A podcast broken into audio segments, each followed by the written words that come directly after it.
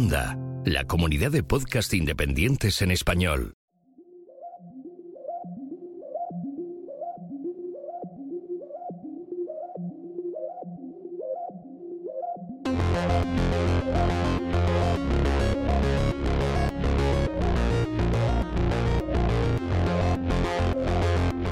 Bienvenidos a Café Swift. el podcast donde hablamos del lenguaje de programación Swift de Apple. Solo no. Hablamos de programación De herramientas para desarrolladores, y de distintas experiencias, pero siempre desde el punto de vista de desarrolladores en entornos Apple y del lenguaje Swift. y esos desarrolladores somos Arturo Rivas. Y Julio César Fernández. ¡Comenzamos!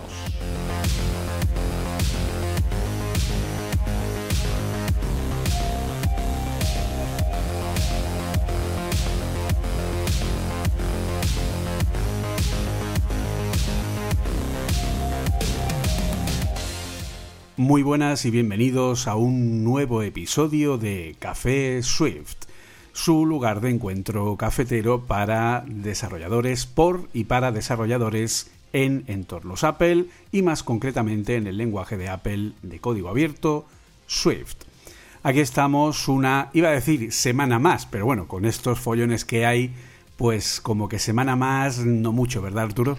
Sí, sí, se han juntado vacaciones de las de verdad y yo que me cojo vacaciones a destiempo también.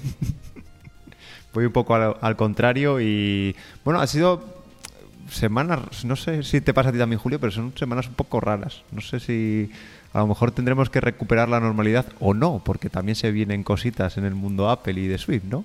Exacto, porque desde la última vez hemos tenido el gran anuncio que todos esperábamos, que obviamente hablaremos de ello en la sección correspondiente.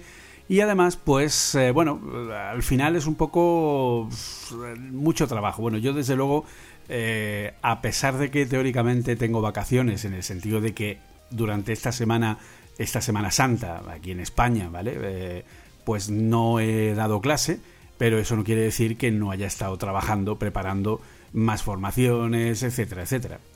De hecho, a lo mejor, yo creo que para ti, Julio, que siempre estás eso con, con mil cosas, es, las semanas de vacaciones, y no me estáis viendo, pero estoy haciendo comillas en el aire, las semanas de vacaciones son las que tú preparas, o sea, te da tiempo a hacer lo que no has podido hacer durante el resto de, de semanas, ¿no? Básicamente, sí, sí, y poner al día cosas, un poco revisar todas las eh, formaciones, ponerme al día en algunos proyectos que tenía que terminar, etcétera.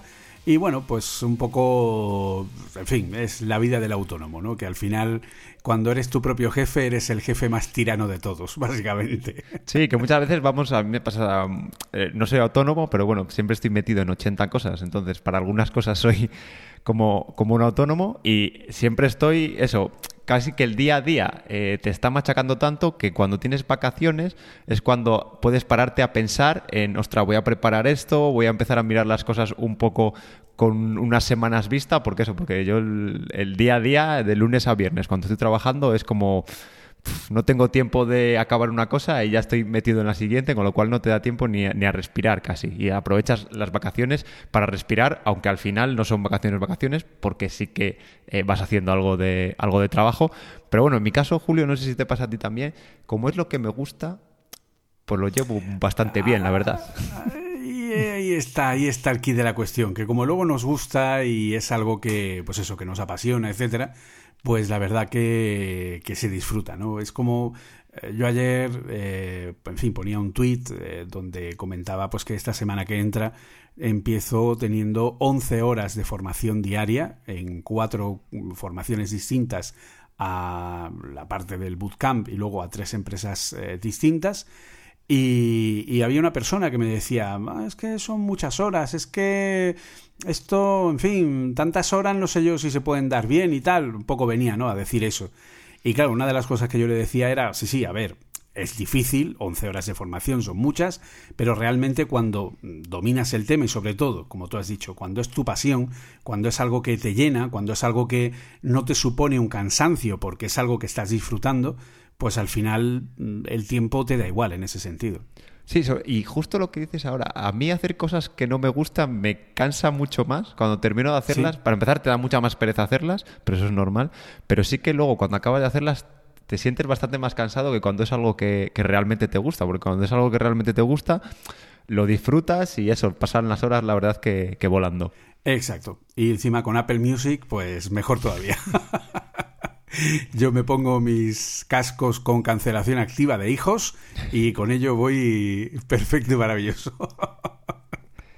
En fin, bueno, pues eh, yo creo que podemos entrar directamente a hablar porque, bueno, hoy nuestro tema central va a ser, como no, no podía ser de otra manera, el anuncio de la WWDC o World Wide Developers Conference, o como suele decirse eh, de una manera más coloquial, la DAPDAPDC. Sí, es la, manera cool, ¿no? de hecho, la DAPDAP. Con eso mucha gente ya, ya lo da por sabido de lo, de lo que estamos hablando, yo creo. Exacto, que no sé, el DAP de, dónde, de la W supongo que será, pero lo de DAP no sé de... La verdad es que no me pillas porque no sé. Yo es como de oírlo, tanto a gente pues eso que tiene, también programas en inglés. lo escriben DUB, o sea, yo lo he visto escrito como DV-DV, ¿no? O sea, DAP DAP. Ah.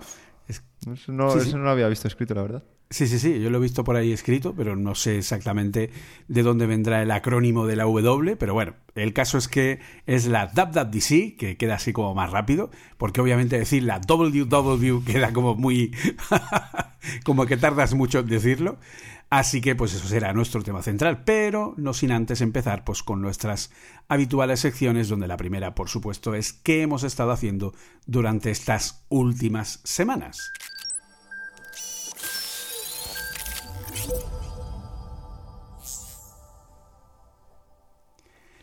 Y bien, ya entrando en materia, cuéntanos Arturo, ¿qué es lo que has estado liado entre algunas de las cosas en las que has estado liado. Pues una de las cosas eh, curiosas o un poco distintas, eh, que también es de programación, no es distinto de mi día a día, pero es, una cosa distinta de programación, pues me ha tocado hacer en un rediseño que estamos haciendo en una de las aplicaciones en las que trabajo. Eh, nos han pedido hacer una especie de tooltip, ¿vale? No sé si a lo mejor para estar todos de acuerdo sobre a qué llamamos tooltip, pues es la típica ventana, bocadillo, podríamos llamarle, que sale de un botón pues para explicarte a lo mejor la funcionalidad de ese botón, porque es una funcionalidad nueva, ¿vale? Es como una especie de, tutorial. Entonces, claro, como la... Sí, como cuando pones encima de un HTML o una imagen en HTML y te sale el típico cuadrito amarillo que te da un y te dice esto y no sé qué.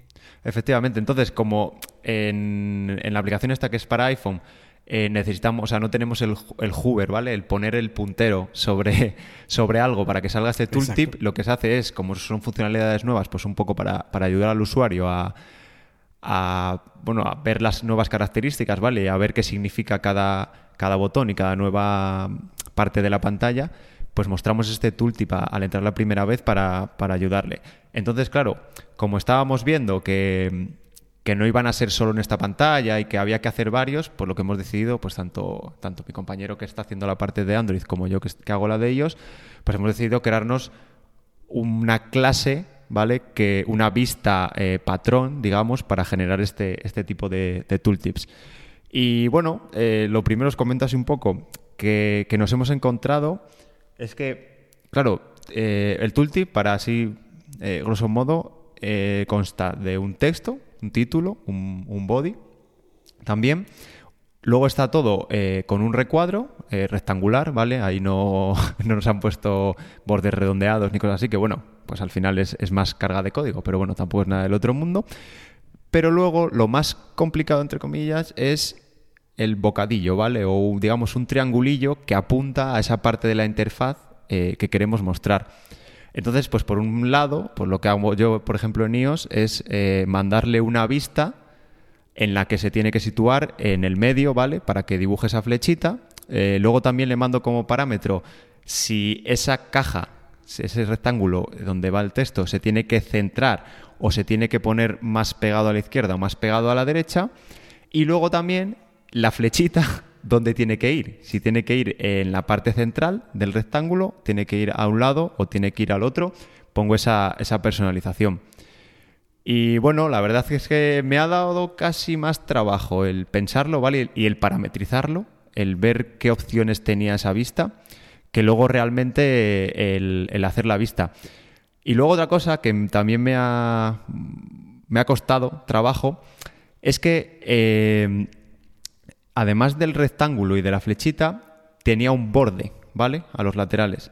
Entonces, para hacer el, rectángulo y luego la flechita se puede hacer, eh, digamos, aparte, ¿vale? Tú dibujas el, la el, perdón, el rectángulo primero y luego dibujas la flechita. ¿vale? Pero yo no puedo hacer eso. ¿Por qué? Porque al tener bordes, si hago esas dos cosas, entre el rectángulo y la flecha, me queda el borde, ¿vale? Entonces lo que tengo que hacer es dibujar un path. Entonces me tengo que coger la clase UI Bezier Path, porque, que no lo he dicho antes, estoy trabajando con UIKit, esto probablemente con su UI sea bastante más sencillo, pero bueno, en esa aplicación no, no puedo utilizar eh, UI. Pues lo que me tengo que hacer es eh, llamar a una clase que sea el que dibuja la vista y en esa clase que dibuja la vista me da el rectángulo, el CGREC que ocupa la vista y ahí me tengo, le tengo que ir diciendo desde aquí hasta aquí me trazas una línea recta, desde aquí hasta aquí me trazas una línea curva, desde aquí hasta aquí me empiezas a hacer la flechita, pero claro, la flechita en base a los parámetros que te estoy dando de que quiero dibujar la flechita eh, que esté centrada, la flechita que esté eh, justificada a la izquierda, justificada a la derecha, ¿vale?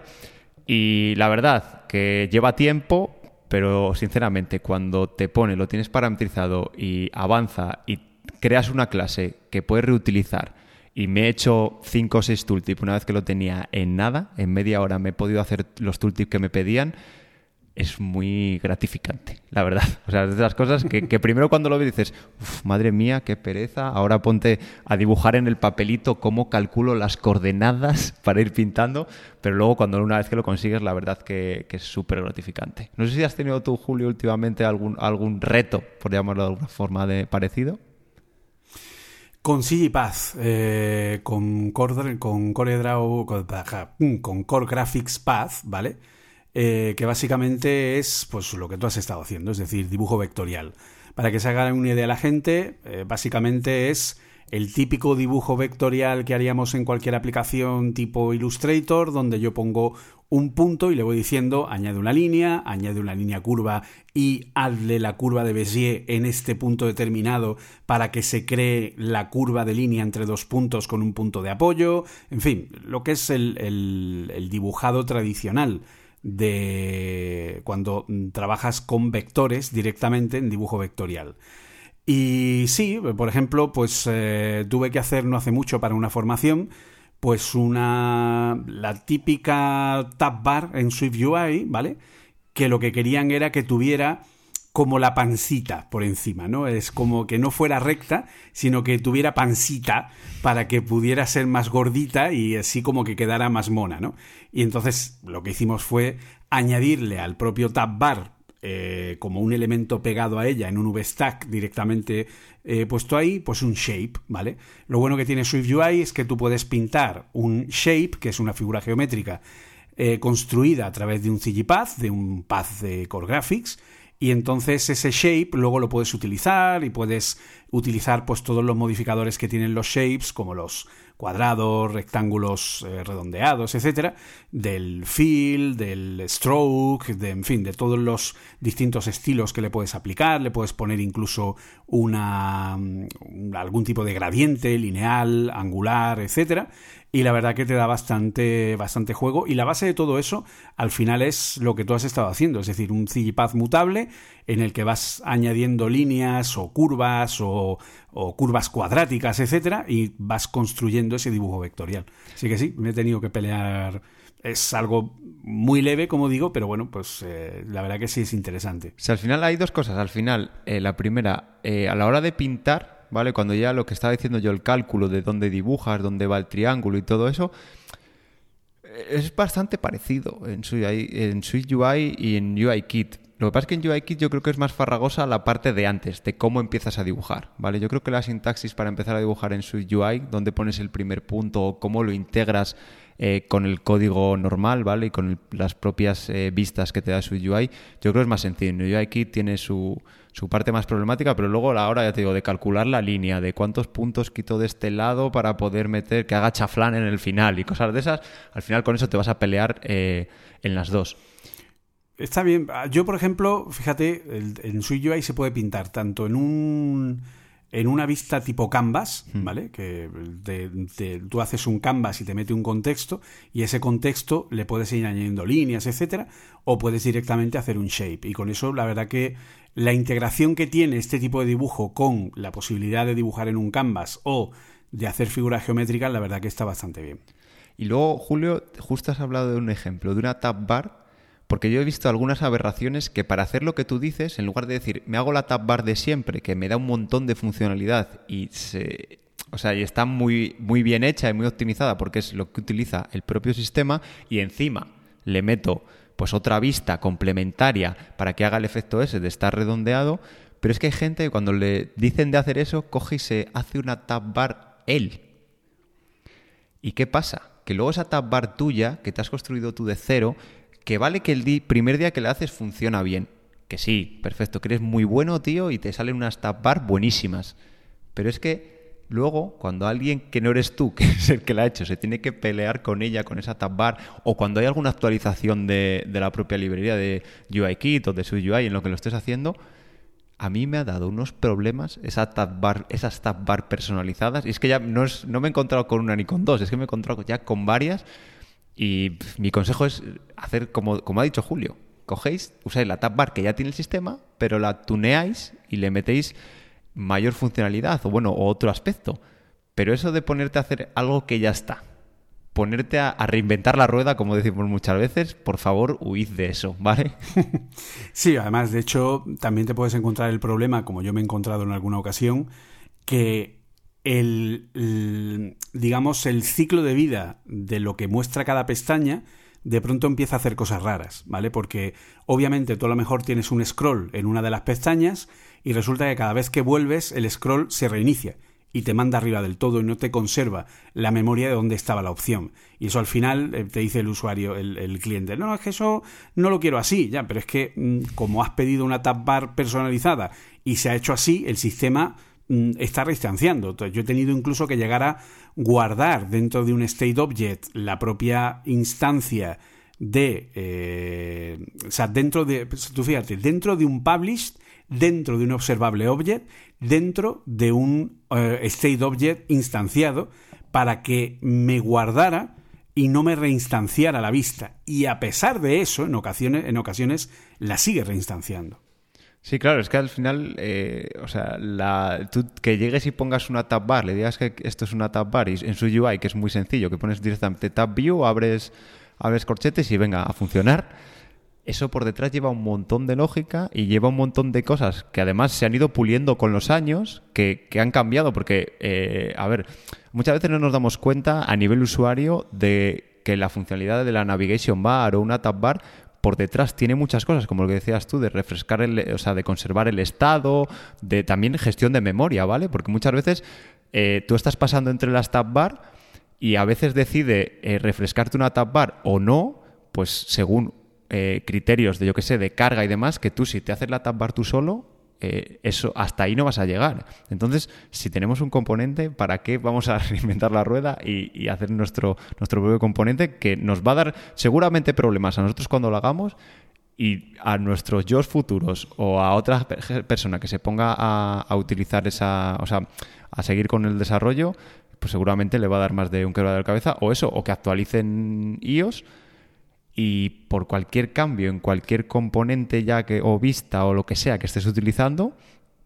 pues te deje de funcionar como, como deseabas. Tú si utilizas la tab bar, muy mal se te tiene que dar para que de una versión o dos o tres distintas de ellos eh, cambien algo tanto que, que te trastoque la, la aplicación. De hecho, eso va unido a la parte de lo que yo he estado haciendo. Porque lo que yo he estado haciendo ha sido, entre otras cosas, mantener una aplicación eh, que, en fin, ha sido poco menos que el infierno en la tierra, y Arturo lo sabe muy bien. Eh, una aplicación donde a ver, la aplicación teóricamente está hecha en SwiftUI. ¿Y por qué digo esto? Porque es un poco el tema de por qué me construyo yo algo que ya está bien hecho. ¿no? Entonces, eso lleva implícito también el tema de las arquitecturas, ¿no? El querer usar una arquitectura que permita la reusabilidad o la reutilización de componentes o que permita que esos componentes sean más testables.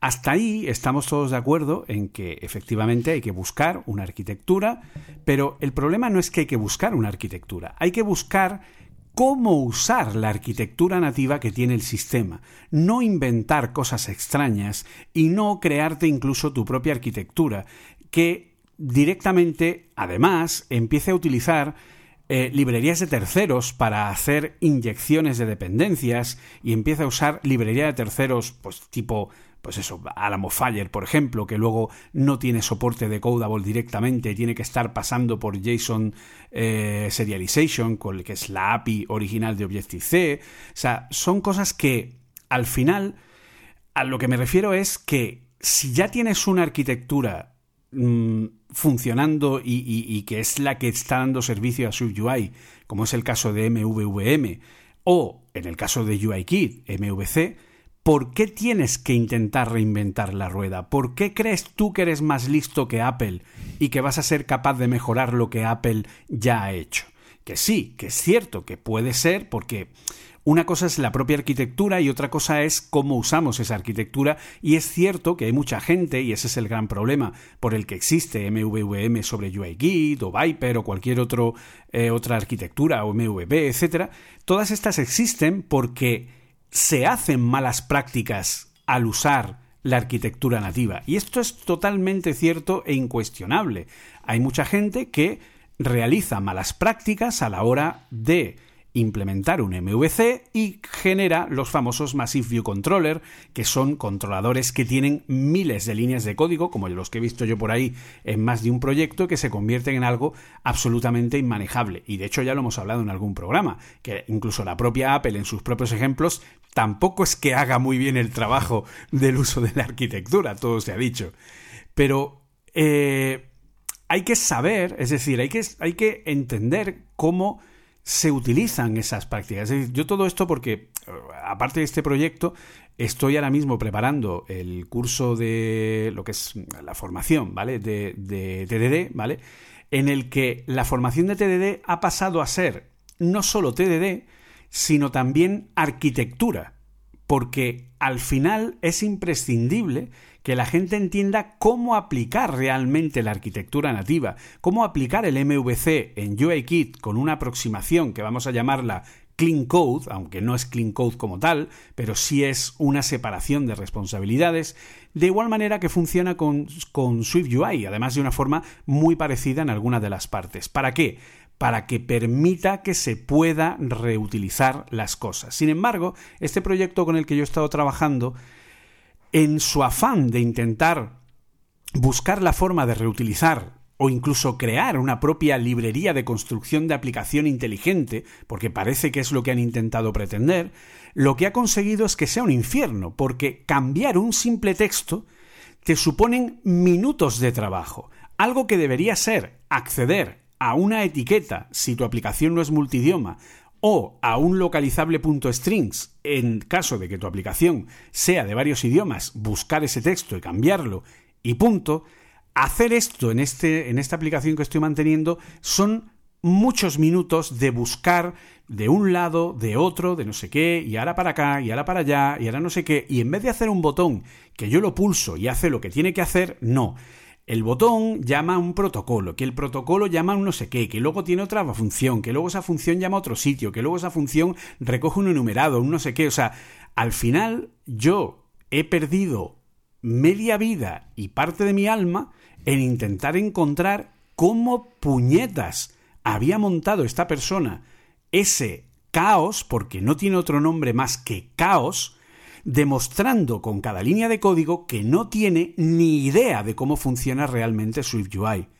Y encontrando o buscando lo que él ha entendido, ha querido o ha eh, formado a partir de lo que él ya estaba o ha estado trabajando y lo que ha hecho es construir un monstruo inmanejable en el que casi parece que lo que quiere es poder justificar horas de facturación haciendo un proyecto que sea muy difícil de mantener. Casi da esa impresión. Entonces, es cierto que tenemos que usar arquitectura. Es cierto que tenemos que usarla correctamente, es cierto que tenemos que hacer buenas prácticas, pero lo que no podemos hacer es sobrearquitecturizar o sobre reutilizar tanto que al final lo que intentamos solucionar se convierta en un problema porque nos haga que sea más complicado mantener esa aplicación por el hecho de cómo la hemos hecho. Es que es así de simple. Sí, y que además yo creo que hacer una arquitectura o bueno o abstracciones, vale, para esto que dices tú de, de tener componentes reutilizables es de las cosas a mi a mi juicio más complicadas de la programación, ¿vale? Porque es precisamente salirte de lo que estás haciendo, pensar desde arriba todas las opciones y eso realmente es una tarea que es donde requiere algo mucho menos mecánico, ¿vale? Porque, y yo vuelvo al ejemplo del tooltip que hice. Tuve que mirar todas las formas de hacerlo, todas las configuraciones que podría tener. Lo hice porque sé que es un componente que se va a reutilizar mucho, ¿vale? Pero fue una tarea bastante complicada y que me llevó bastante tiempo, que si me dicen que, que la pantalla solo lleva un tooltip, pues cojo y me hago un tooltip, pasa puñetera pantalla y ya está. Y no me vuelvo loco. Incluso si son dos tooltips, pues igual. No empiezo a hacer capas y capas y capas y capas. Porque todo esto de hacer capas y todo esto de las abstracciones funciona muy bien si están bien. Es decir, un framework, por ejemplo, UIKit, pues funciona bien, pero porque tiene horas y horas detrás de ingeniería y no de ingeniería de escribir código. No, no, no. Ingeniería de la de sentarte pensar, eh, o sea, pensar como desde arriba, empezar a hacer niveles de abstracción, ¿vale? Ver todos los casos de uso, poner en un documento todos los casos de uso que hay, reunirte con un compañero, ver eh, diferentes puntos de vista, hacer brainstorming sobre cosas para conseguir una arquitectura sólida.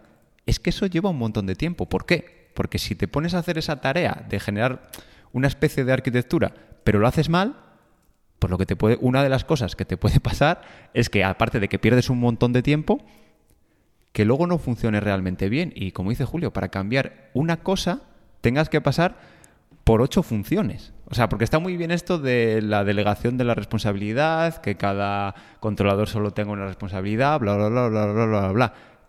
Pero, ¿en serio puede estar bien algo que una función llame, lo único que haga sea llamar a otra función, que llame a otra función, que llame a otra función, con los mismos parámetros. Porque dices, vale, no, esta función solo llama a esta función, vale, pero a lo mejor eh, recibe un parámetro y lo convierte a otra cosa, vale. Pero no, es que yo me he encontrado con arquitecturas, pues como comenta Julio, que una función llama a otra función con el mismo parámetro. ¿Qué sentido tiene eso? meter en protocolos cosas que no tienen ningún sentido, intentar buscar por comportamientos, eh, unir para que, pues, pues simplemente el hecho de, de, un botón, un botón que tiene que validar un par de campos y dar paso a un sitio, y en vez de coger y crearme algo simple, a nivel de validación, etcétera. No, no, no. Una validación basada en protocolos donde cada formulario es un protocolo distinto con sus distintos campos y sus validaciones y no sé qué, y luego esas validaciones enumeradas y entrando dentro y luego cada pequeño. Bueno, eso ya es la locura. O sea, cada pequeño componente que hay dentro de la pantalla, o sea, en el momento en el que hay un VStack que tiene más de dos componentes, ya está metido en, un en una propiedad SunView aparte. Es como, tío, no, a ver, no me hagas eso. Y además encima, dentro de la... porque dice, lo, lo, voy a reutilizar. No, no lo estás reutilizando, porque todos los SunView privados están dentro de la propia view. Es decir, simplemente es porque tú has querido dividirlo así. Entonces, una, estás creando un Massive View Controller, porque al final lo que ha hecho esta persona es generarse una view que tiene cientos, si no casi miles de líneas de código, pues porque ha querido meterlo todo ahí a choflón y, luego, o sea, ya te digo, o sea, es un, caos. O sea, yo, mi, cerebro se ha habido, yo creo que he perdido años de vida por culpa de, ese proyecto. Pues una cosa, Julio, mira, y mira que nos gusta a ti, a mí, SwiftUI, y bueno, y a muchísimos desarrolladores, pero una de las cosas que, que con SwiftUI yo he pasado además por muchas etapas es precisamente cómo lo divido. Porque como dices tú, a lo mejor te pones a hacer em, en una pantalla, tienes como varias partes de esa pantalla y lo separas. Pero puede pasar que tengas varias partes, los empieces a separar y luego cuando dentro de dos meses tienes que hacer un cambio, entras allí y dices, madre mía, ¿por qué lo separaría yo? Porque ahora veo el, la parte principal, digamos, donde estoy llamando a todos esos componentes y claro, y en su día que lo tenía en la cabeza, llevaba tres días trabajando en ello bien, pero ahora, ostras, que ahora tengo que bajar aquí abajo o que encima lo, he pasado a otro, a otro fichero. Es una de las cosas complicadas de su UI y yo también, de hecho lo he hablado con otra gente y también le ha pasado eso, que primero era voy a dividirlo todo. No, primero era, no voy a dividir nada, lo voy a poner todo a cañón. Luego ya cuando ves que es un troncho enorme de código, dices, voy a empezar a dividir. Te pasas porque lo divides demasiado y luego ya es cuando llegas a tu punto de equilibrio. de esto se puede dividir, esto no, esto lo voy a meter en un struct nuevo, en una view nueva, o esto lo voy a meter en una, en una variable, por ejemplo, o voy a hacer una función que me genere esas vistas. SwiftUI es muy, mm, o sea, muy, no sé cómo decirlo, opinable o muy, o, muy potente porque puedes hacer las cosas de muchas maneras. Pero, sí, exacto. Pero al principio te agobia un poco la idea de, jope, es que tengo muchas maneras de hacerlo. No sé cuál está bien. Y con lo que me decía muchas veces, en programación mm, muchas veces no se sabe lo que está bien, no hay un bien y un mal si no hay eh, diferentes puntos de vista, ¿vale? Cosas que obviamente bien es que funcione, pero no todo lo que funciona está bien, ni todo lo que no funciona está necesariamente mal, ¿vale? Porque eso, pues puedes hacerlo desde diferentes puntos de, vista, pues como, decimos ahora y hablando de vistas, ¿cómo divides las vistas? ¿Qué está bien o qué está mal? Pues está bien o mal lo que te acaba funcionando a ti y y bueno, y también que le pueda funcionar a otros, porque como a lo mejor la arquitectura de la que nos habla Julio, a la persona que la hizo, dice, no, no, si esto es súper chupado, esto tiras aquí, tiras aquí, no sé qué, y él la entiende y le funciona muy bien. Puede ser. De hecho, estoy casi seguro de que es así y de hecho creo que es una de las características que él perseguía, el que le funcione bien a él y a nadie más, para que así para que así tenga el cliente, básicamente, con el concepto aquel que dicen de catch by balls, ¿no? Te tengo cogido por los y entonces así no te, no, no, te suelto. Sí, sí, la verdad es que a mí, o sea, no soy, no soy de arquitecturas en general y sobre todo estas que creo que sobrecargan, ¿vale? O sea, creo que hay que tener una arquitectura y buenas prácticas, o sea, una arquitectura sencilla y buenas prácticas, mucho mejor que una arquitectura complicada y malas prácticas. Eso está claro. Pero encima, una arquitectura que te haces tú, o cerrarte tú, ¿vale? Porque yo a lo mejor, y el que vea mi código, pues podrá decir, es que parece, a veces no siguen las cosas bien, pues probablemente no, no sigo las cosas bien, pero al revés, no complico más de la cuenta. O sea, a mí me puede culpar de decir, oye, es que parece muy simplificado o esto lo tienes que separar. Pero lo que no voy a hacer es eso, separar cosas más de la cuenta. O sea, yo soy de los que prefiero pecar de, de poco, de separar poco, que de separar demasiado. Yo lo que suelo hacer es buscar lo que yo llamo los grupos funcionales. O sea, dentro de una vista, ver qué grupos eh, de funcionalidad hay dentro de esa misma vista. Entonces, por ejemplo, si yo tengo una tabla y en esa tabla hay una barra de búsqueda, por ejemplo, con toda su funcionalidad, hay una tabla con toda su funcionalidad y luego hay, pues, eh, no sé, otro elemento que puede ser, pues, una barra inferior o cualquier cosa. Pues cada uno de esos grupos funcionales lo pongo por separado siempre y cuando tenga las suficientes líneas como para que merezca la pena aislarlo para así cuando entres veas directamente las llamadas de los componentes que forman parte de la vista y puedas navegar a cada uno de esos views para ver porque tú quieres ir a tocar la parte de el bottom o la parte de el top o la parte de medio tal. Entonces puedes ir cambiando de uno a otro. Pero siempre intento buscar los grupos funcionales las funcionalidades independientes que no dependen de otros elementos o dependen de el, eh, del environment que haya por encima, es decir, del, del state object que sea común a toda la aplicación o de los served object del view model ¿no? que tenga esa propia, esa propia pantalla. Y, así es más o menos como lo, lo cojo. Has dado con la clave de cosas que funcionen independientes, porque muchas veces me ha pasado a mí que he dividido tanto que en una propia, en una parte de esa división no puedo ver, o sea, depende de otras cosas que no estoy pudiendo ver de un vistazo, ¿vale? Lo que le pasa. Entonces, ahí es donde, donde empiezan los problemas, sobre todo, con, como decía, en algo que estás trabajando bien, pero como estés sin tocarlo dos semanas, luego cuando vuelves ya has perdido la idea de, cómo funciona y te cuesta muchísimo, muchísimo más ver esa parte. Sí, sí, exacto. Así que bueno, pues eso sería un poco el tema. Al final nos hemos montado aquí una discusión de arquitectura bastante interesante. Así que, muy bien. Así que bueno, pues yo creo que lo que vamos a hacer ahora ya es pasar a el siguiente bloque, que es el de las noticias.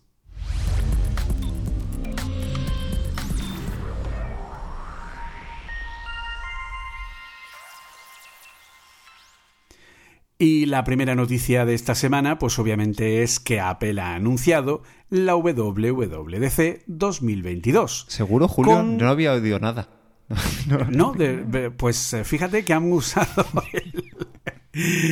Fíjate que yo no me esperaba. O sea, llevamos un montón de años que si memojis que se les reflejan las gafas iconos y gente haciendo auténticos estudios con lupas a 1200% para intentar discernir qué es lo que se le refleja y si hay un atisbo de un nuevo cambio de un nuevo Mac que va a presentar Apple en ese reflejo en la lente que ya a nivel enfermizo. O sea, y, Apple realmente ha demostrado hasta ahora que, el, digamos, el, look and feel o el diseño gráfico ¿no? de, de los distintos eventos rara vez ha tenido que ver de manera directa, ¿no? Con lo que, con lo que ha tratado, ¿no? Pero desde luego, este año es eh, bastante interesante ver cómo eh, Swift es el gran protagonista, ¿no? El gran protagonista del logo, con ese call to code, ¿no? Llamada al código, ¿no? Es algo así como el call to action, ¿no? Que es un poco el, el,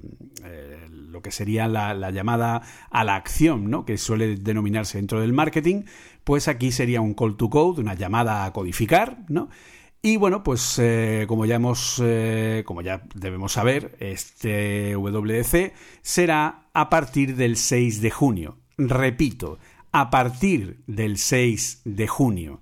Por si no ha quedado claro, a partir del 6 de junio. La WDC no es el 6 de junio, que vuelvo a repetir lo mismo todos los años. La WDC es del 6 al 10 de junio, del lunes al viernes, donde hay más de, bueno, este año Apple nos ha dicho que va a tener más sesiones todavía que las que hubo el año pasado, que ya eran más de 200, o sea que esta vez podemos esperar casi más de 300.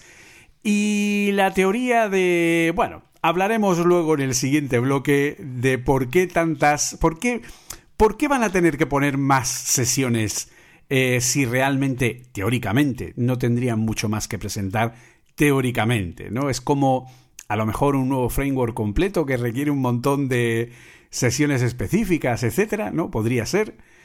Y la verdad, bueno, pues que puede ser interesante. Principalmente hemos traído esta noticia porque una de las cosas que Apple lleva haciendo en los últimos años es el Swift Student Challenge. Es el eh, digamos algo así como un concurso, ¿vale? Es un concurso de perfil bajo, ¿vale? O sea, no es un concurso en plan de, oh, yo me presento y voy aquí a ganar mm, la leche en verso. No, no, es un concurso de perfil bajo que básicamente es como un reto más que un concurso, lo vería yo que es lo que nos va a permitir pues poder participar presentando un proyecto en Swift Playgrounds en Swift UI. Tenemos que presentar un proyecto hecho en Swift Package Manager, en el nuevo formato Swift PM, que es el que crea Swift Playgrounds y que también podemos hacer con Scode. Entonces, lo que tenemos que hacer aquí es presentar una propuesta de proyecto para cualquier persona que sea eh, mayor de 13, 13 años o mayor de 13 años que bueno, pues puede conseguir una, una, suscripción durante un año a el Apple Developer Program y además conseguir pues una serie de pines y una cazadora, en fin, unos regalos en plan simbólico, por lo tanto hay muchos ganadores de este tipo de reto, no es como digo, no es un concurso como tal y bueno, pues la verdad que está bastante bien. ¿Qué es lo que tenemos que hacer para participar en este concurso barra reto? Pues bien, tenemos que crearnos nuestro propio proyecto Swift Playgrounds, tanto con Scode como con Swift Playgrounds en el iPad, Swift Playgrounds 4, y hacerlo en Swift UI. No lo pone de manera específica, pero teniendo en cuenta que el proyecto .swiftpm es un proyecto que lleva implícito SwiftUI, pues es como si, como si viniera de manera explícita, ¿vale? Tienes que hacer un proyecto que se comprima en un máximo de 25 megas, ¿vale?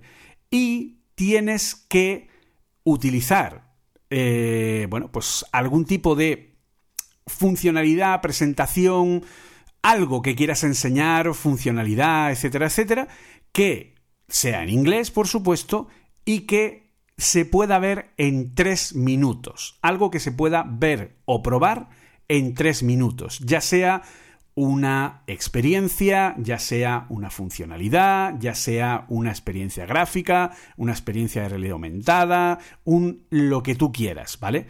Tu creación no debe de estar soportada en conexiones de red ni requerir ningún recurso que no esté dentro de ese fichero zip que tú envías, ¿vale? Porque todo, eh, lo que es juzgar estos proyectos se hace con los equipos sin conexión a Internet, ¿vale? Por lo tanto, todo lo necesario para poder trabajar en esa experiencia tiene que estar dentro de ese fichero zip de 25 megas como máximo. Y tiene que, ser, eh, tiene que poder ser ejecutado en Swift Playgrounds 4.0.2 en iPadOS 15.4 o en Xcode 13.3 en macOS 12.3.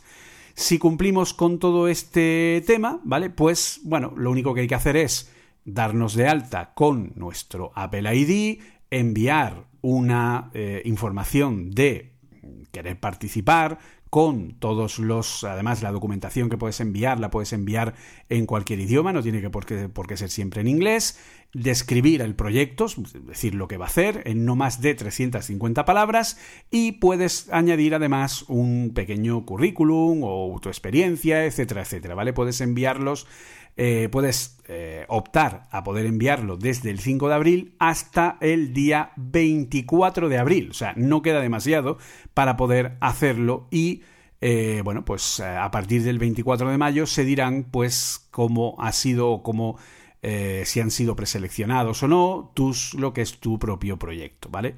Así que yo es algo que siempre recomiendo a todo el mundo que le pueda apetecer el participar porque bueno, es algo que Independientemente de que el regalo sea, pues eso, una cazadora, un conjunto de pines y sobre todo un año de suscripción a el Apple Developer Program. Julio, pero anda que no molaría tener un regalo de algo exclusivo. O sea, porque dices tú, aunque el regalo tal, joder, pero más allá de que te regalen un Mac o algo así de, por lo que vale, joder, el, es como si tú y yo a lo mejor vamos a una conferencia de desarrolladores cuando vuelvan a ser presenciales.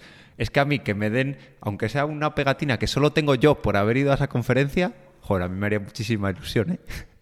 Exacto. Por eso digo que eso es algo que al final hace mucha ilusión. Y bueno, pues eh, la verdad que mm, siempre, eh, todos los años suelo decir lo mismo, que si os apetece, podéis presentar vuestro proyecto. Tenéis, pues eh, estamos grabando esto a día 16, se publicará probablemente el 17, así que tenéis poquito hasta el 24 para poder enviar vuestro proyecto, pero insisto, es algo que tiene que ser disfrutable, probable, una experiencia que pueda verse en tres minutos. Así que bueno, pues tampoco es una cosa... Eh, y no hay límite de edad, ¿vale? Se puede presentar desde los 13 años a cualquier edad. Hay una base, Julio, que a mí es la que no me ha gustado. Que puedes incluir eh, código con licencia open source de terceros. No, no, no, aprovecha, no, aprovecha. No, no te esas cosas con el cuerpo humano, no. Aprovecha y di que no se puede utilizar código de, claro, terceros. Sí, sí, no se puede usar código de tercero. En fin, bueno, entiendo que será por si es algún tipo de librería que tenga mayor peso o alguna cosa tal. Bueno, más o menos. Entiendo, bueno, como tiene la, el uso de Swift, de Swift Package Manager, pues por lo menos no aceptan CocoaPods. La verdad es que es una iniciativa, es una iniciativa súper super chula por parte de Apple. Pues yo si te parece, Julio, voy a entrar con algo un poco más cafetero ¿eh? de, noticias. Y bueno, la primera de ellas es, eh, que yo creo que es la más cortita, es que ya está en revisión, eh, bueno, en revisión no, ya está empezando el desarrollo de, la, de una nueva funcionalidad del lenguaje Swift y no es otra que la sintaxis abreviada al desempaquetar opcionales, que yo creo que es algo que a ti, Julio, eh, te, gusta porque es algo que llevas tiempo pidiendo, ¿vale? El típico este que hacíamos de if let variable igual a variable, que al final hay el código. Yo a veces, por no poner lo mismo, me invento otro nombre parecido a, la variable.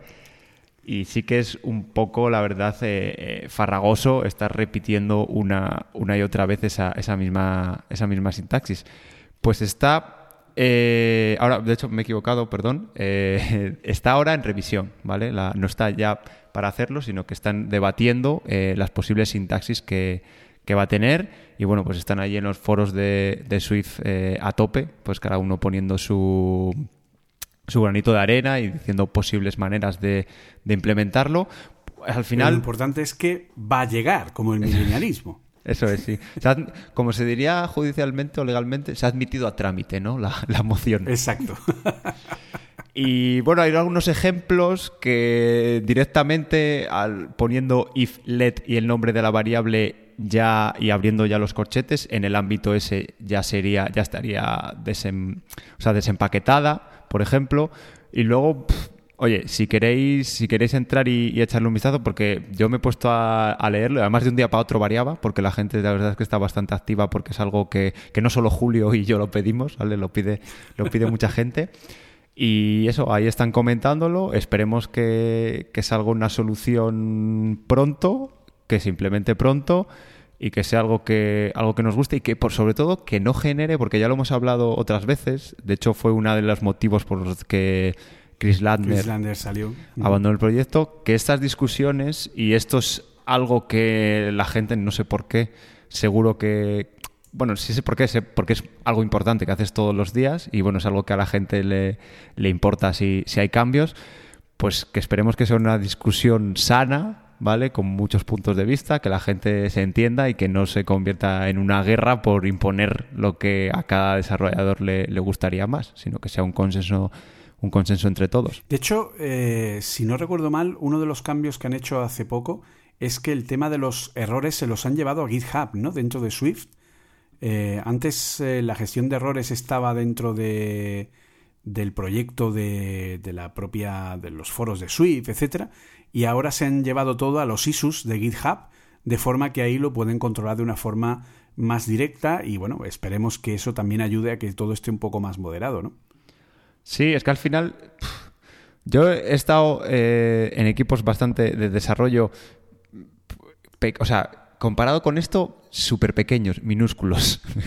y, hay muchas cosas que es complicado de, estar al día, sobre todo para los gestores de proyecto y jefes de proyecto, es muy complicado porque hay muchas cosas y, al final es que te pasas y la gente que se tenga que leer todos estos foros de, Swift es mucho, mucho, mucho lo que te tienes que leer. Yo ya os digo, he entrado un par de veces porque esta funcionalidad pues me, me hace como ilusión seguirla un poco, pero se convierte en imposible. Digo, si, de hecho, he metido precisamente en vacaciones, que era cuando tenía, tenía más tiempo para mirarlo.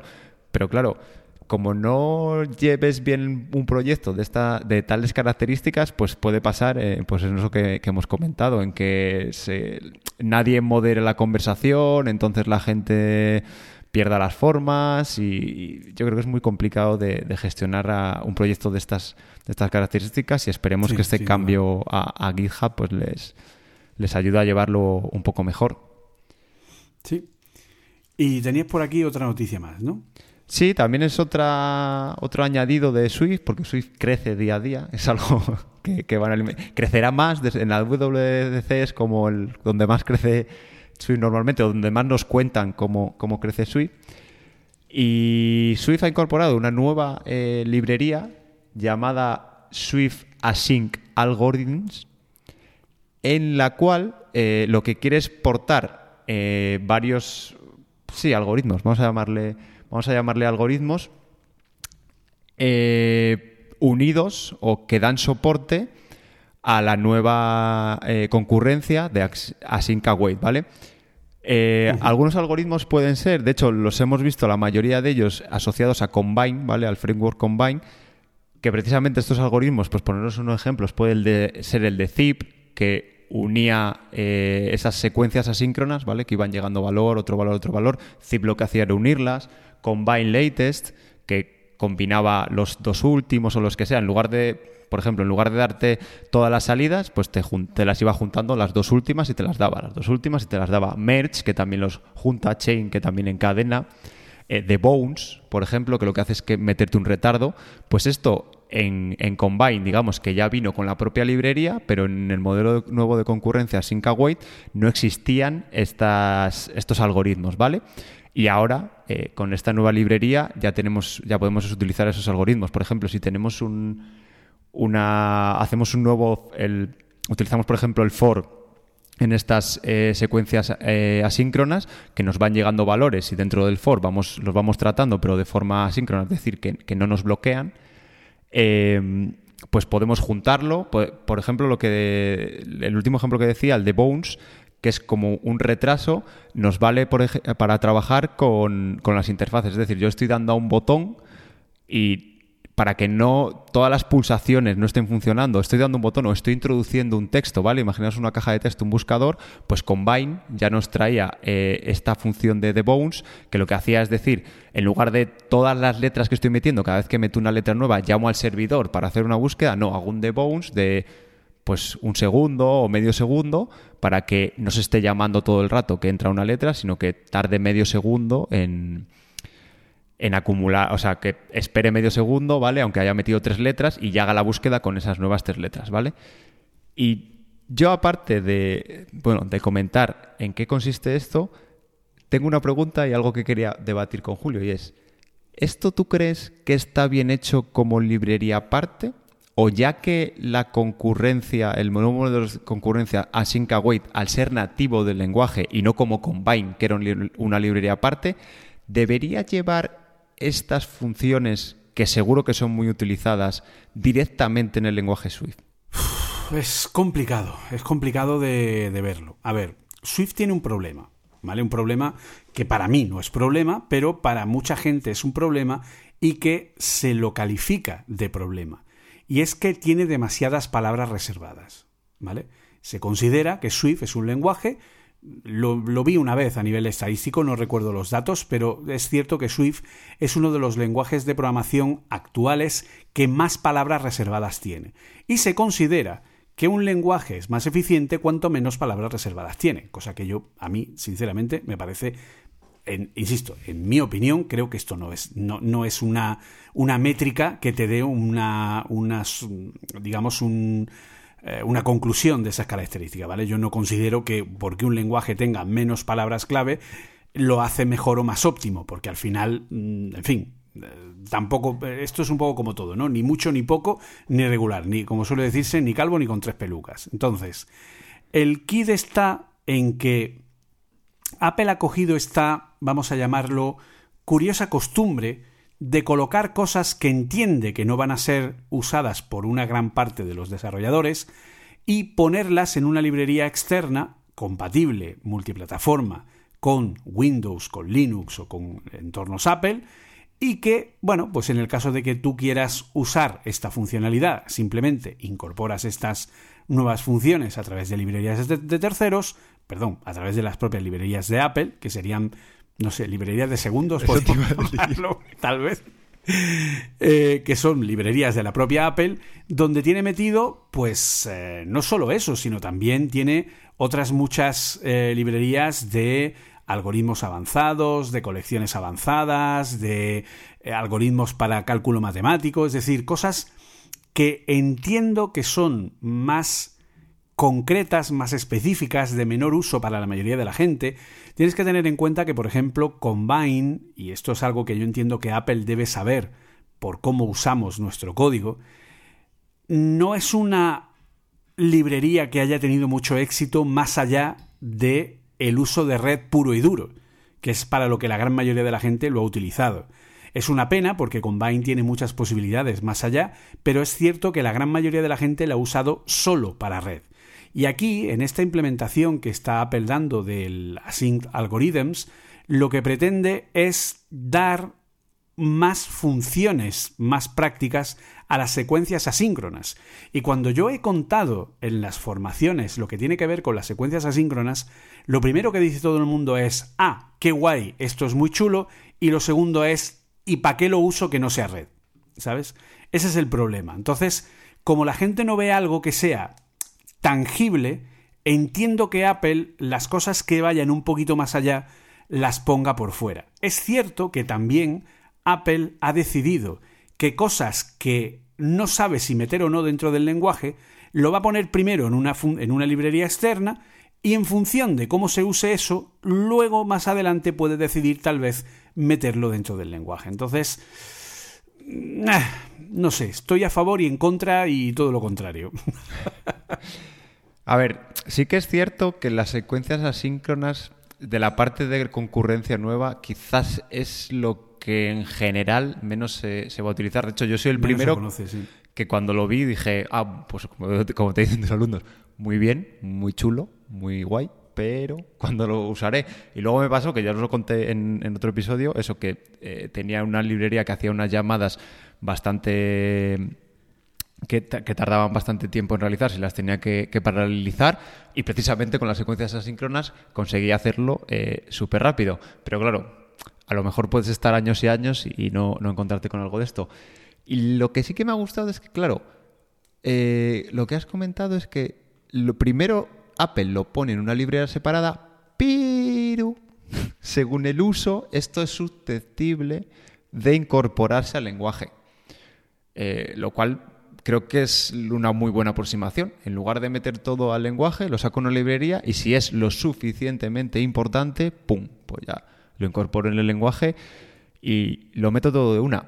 Yo creo que lo malo o lo, menos bueno de, apartar estas librerías es la difusión, que al final no se conoce o que, y parecerá una tontería, como no lo tengo incorporado, el autocompletado no me lo da.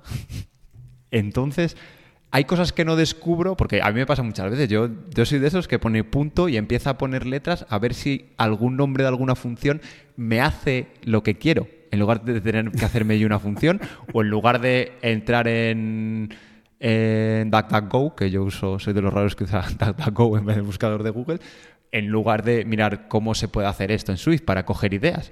Yo soy mucho de poner el puntito y ver a ver en el, en el autocompletado cuando funciona. Eh, como, o sea, si hay alguna función que me ayuda. Y de esta manera, al no estar dentro del lenguaje, pues pasa un pelín más desapercibido. Y luego que, claro, que no lo anuncian tampoco a bombo y potillo, ¿sabes? ¿Funciona bien DataGo para buscar cosas de desarrollo? Sí, sí, porque además eh, prioriza mucho Stack Overflow. Ah, pues es que me estás dando la vida para, para darle carpetazo a Google. Yo, a ver, tengo que decir que a veces tiro de Google, ¿vale? De hecho, lo bueno de DuckDuckGo es que si pones G y, exclamación y a continuación la palabra que quieres, te pasa a Google. ¿sabes? Entonces ya, cuando estoy buscando algo y a la tercera o cuarta búsqueda que intento no encuentro lo que quiero, pues ya pongo G, exclamación y copio el texto que estaba buscando para, para entrar en Google. Madre mía. Pues sí, la verdad es que, eh, como tú comentabas, es un problema a la hora de buscar ¿no? esas, esas funciones, porque el hecho de que estén aisladas, vale, podemos llegar a entenderlo, pero al final, al no estar dentro, son cosas que te estás perdiendo. Es decir, yo hay gente a la que le cuento que existen diccionarios ordenados, por ejemplo, o que existen colas ya creadas dentro de las colecciones, dentro del paquete de algoritmos de, Apple, y se quedan flipando, diciendo, ¿cómo? Pero que Apple tiene eso, pero ¿y por qué no lo...? Pues yo quiero usarlo, ¿no? Como... Entonces, bueno, no sé, es un poco controvertido, la verdad. De hecho, yo, a ver, es un deseo, podrían en Scode, eh, no sé, algún, tirar de algún repositorio, ¿vale? Y poder eh, tener un autocompletado que tire también un poco de repositorio de librerías conocidas, o sea, que metas paquetes en plan del repositorio de paquetes de Apple, pues que lo pueda coger Scode y sugerirte eh, autocompletados de librerías que no tengas importadas, ¿vale? Sería, sería De hecho, yo creo que Scode ahora, si empiezas a poner algo, yo que sé, una función de o una clase de core data, eh, te sugiere también autocompletado y además te lo pone como un import arriba. Y digo que no lo sé porque lo anunciaron y yo creo que me ha funcionado tres veces en todo el año, desde la nueva versión de Scode. y que es algo que, y que no lo voy a decir muy alto, que me gusta de Android Studio, ¿vale? que en Android, si empiezas a escribir algo que no, que no lo tienes eh, añadido en el, en ese fichero automáticamente, creo que es con eh, Option y, intro, eh, te lo importa. Y me suena que lo, metieron en Scope. Lo pusieron en Scope 13. Pusieron el que te importa la librería cuando no la tienes importada. Pusieron el autocompletado de los Switch cuando viene de una enumeración. Y oh, pusieron Otra cosa que funciona una década bien. Exacto. Y pusieron también el autocompletado del Leaflet que hemos hablado antes. Del Leaflet tal para hacer la lo que es el, la de esta del, em, del, desempaquetado, ¿no? De, una, de una opcional. Esas tres cosas se supone que las incluyeron, pero como tú dices, funciona una de cada diez. Eso es, la sintaxis de la otra noticia es lo que, lo que han añadido, que a lo mejor le pones de una variable que tengas y le pones if let el nombre de esa variable y él ya te pone if let variable igual a variable, ¿vale? Te autocompleta esto que decimos que van a cambiar la sintaxis, eso también, pero lo mismo que digo con las anteriores, funciona una de cada diez. Y como ya sean cosas que no tienes en el fichero, sino que tiene que traerlas de otro, de otro fichero, ya olvídate. No, no, es un desastre, no es un desastre. La gente si quiere poder acceder a estos paquetes de Apple, ¿vale? Si se está preguntando cómo acceder a ello, en cualquiera de nuestros proyectos lo único que tenemos que hacer es irnos a lo que es el proyecto, ¿vale? Al, elemento superior que hay en el proyecto donde está el cuadrito con la A del App Store, ¿vale? Y una vez ahí nos aparece Projects y Targets, Normalmente nos sitúa donde pone Targets y normalmente pues en el target principal que tenemos. Pues bien, si pulsamos en Project veremos que nos salen tres pestañas, Info, Build Settings y Package Dependencies. Pulsamos en este Package Dependencies y cuando le damos al más, nos aparece directamente todas las librerías que forman parte del repositorio oficial de Apple, las Apple Swift Packages, que son en este momento nueve.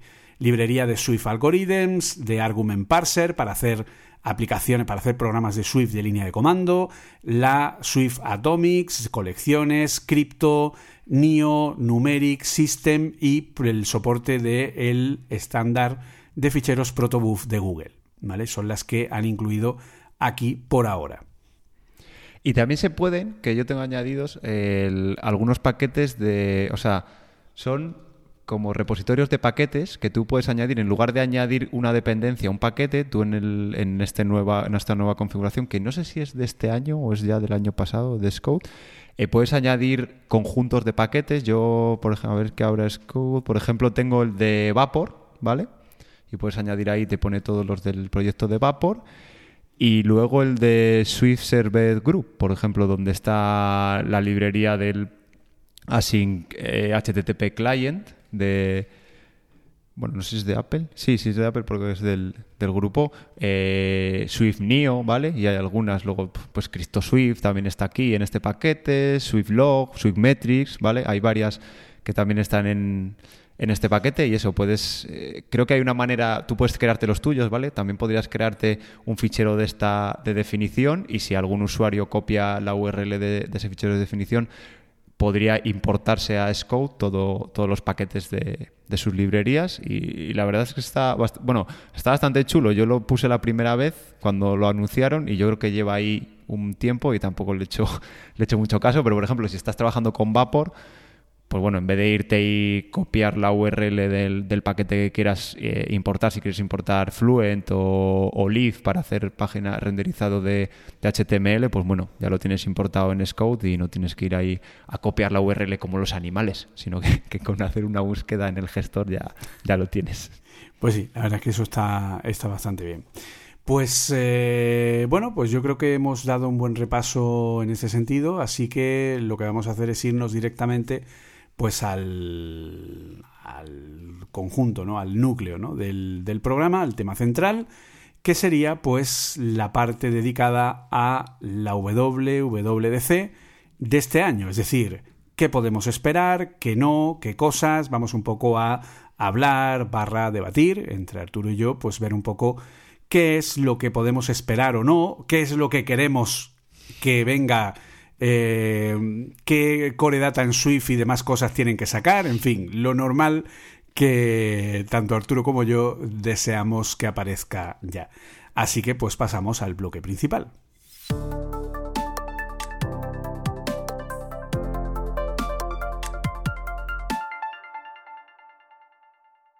Pues vamos a ello, ¿no? Vamos a hablar de la WWDC y para ello lo primero de lo que vamos a hablar es de lo que no nos gusta a los developers hablar de la WWDC. Como se ríe Arturo porque ya sabe de qué va a ser. Y de hecho, he visto en el guion, lo he visto lo primero y he dicho, esto es que Julio se lo quiere quitar rapidito y luego ya ir a la chicha. Efectivamente. ¿Habrá o no habrá hardware en la WWDC? ¿Tú qué crees? Yo creo que no. Pero además de ningún tipo. Ni las grandes Apple Vision ni ningún ordenador. Eh, y lo de ningún ordenador es casi fijo, es verdad, porque acabo de caer en que, claro, hay por ahí pendiente algo que nos dejaron caer en el último, un cliffhanger, ¿no? Se llama en la serie. Exacto. que nos dejaron caer en la, en la última presentación, que fue que son conscientes de que para la transición de Apple Silicon queda el, el hermano mayor o el, el ordenador más potente que es el Mac Pro. Y quizás ese puede ser el único hardware, pero como digo, creo que no, pero si presentan algo, yo creo que presentarán el Mac Pro. Sí, yo coincido contigo. Creo que no vamos a ver las Apple Vision, aunque luego hablaremos de lo que sí veremos a nivel de desarrollo, pero sí puede ser la presentación, no el lanzamiento, pero sí la presentación de lo que sería el Mac Pro. Tiene su lógica, porque ya está todo el mundo empezando a hablar del M2 y de los cambios, etcétera, etcétera, ¿vale?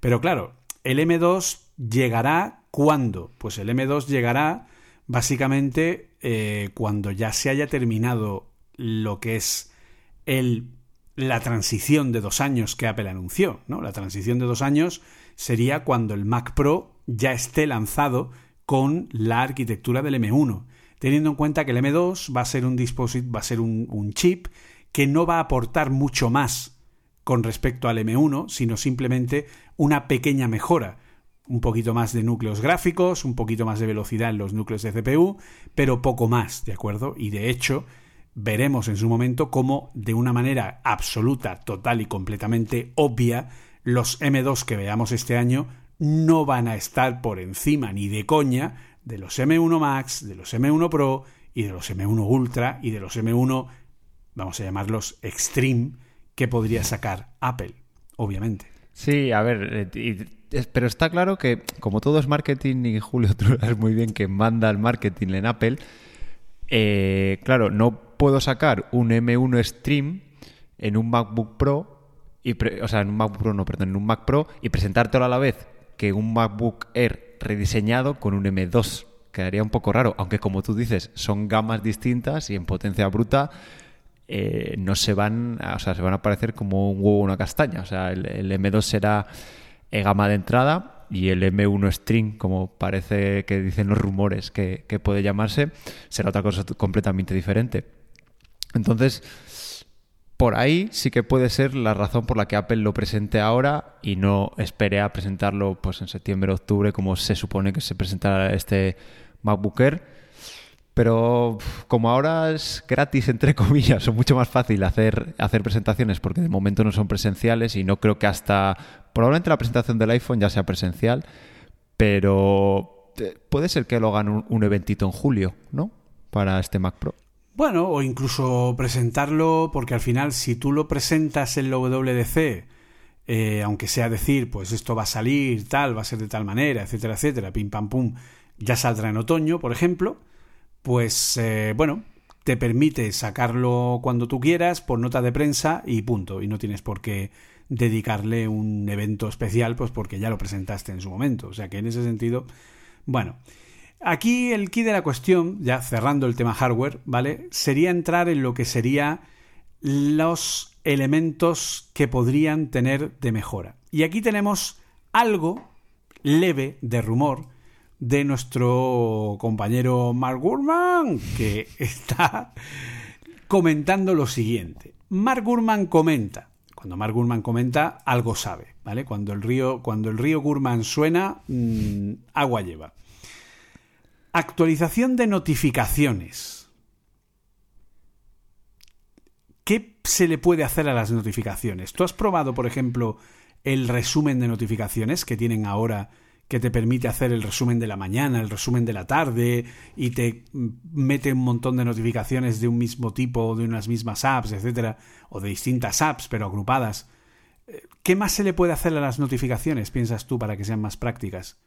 A mí, en la versión anterior de ellos, no en la última, eh, me maravilló una característica que pusieron que es eh, que era integrar discretamente. Es decir, a mí me llega una notificación sin, o sea, con la configuración que ya traía de mis notificaciones de siempre, cuando una notificación me llegaba, tenía fácil decir que las notificaciones de esa aplicación me llegasen discretamente y lo usaba un montón. Y lo que hacía era llevártelas directamente al, centro de notificaciones y no te molestaban, las veías, estaban allí, no te lo perdías, pero eh, no te molestaban, ni te vibraban, ni te sonaban.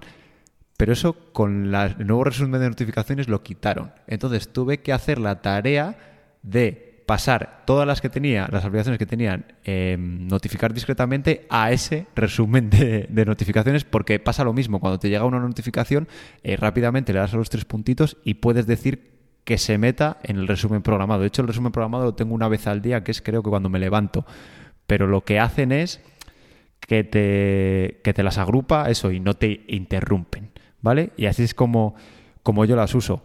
Pero tiene un pequeño problema el resumen de notificaciones, que la implementación va más, va a más y los eh, propios desarrolladores pueden marcar las notificaciones como importantes para que sean entregadas inmediatamente. Y dije, uy, qué bien.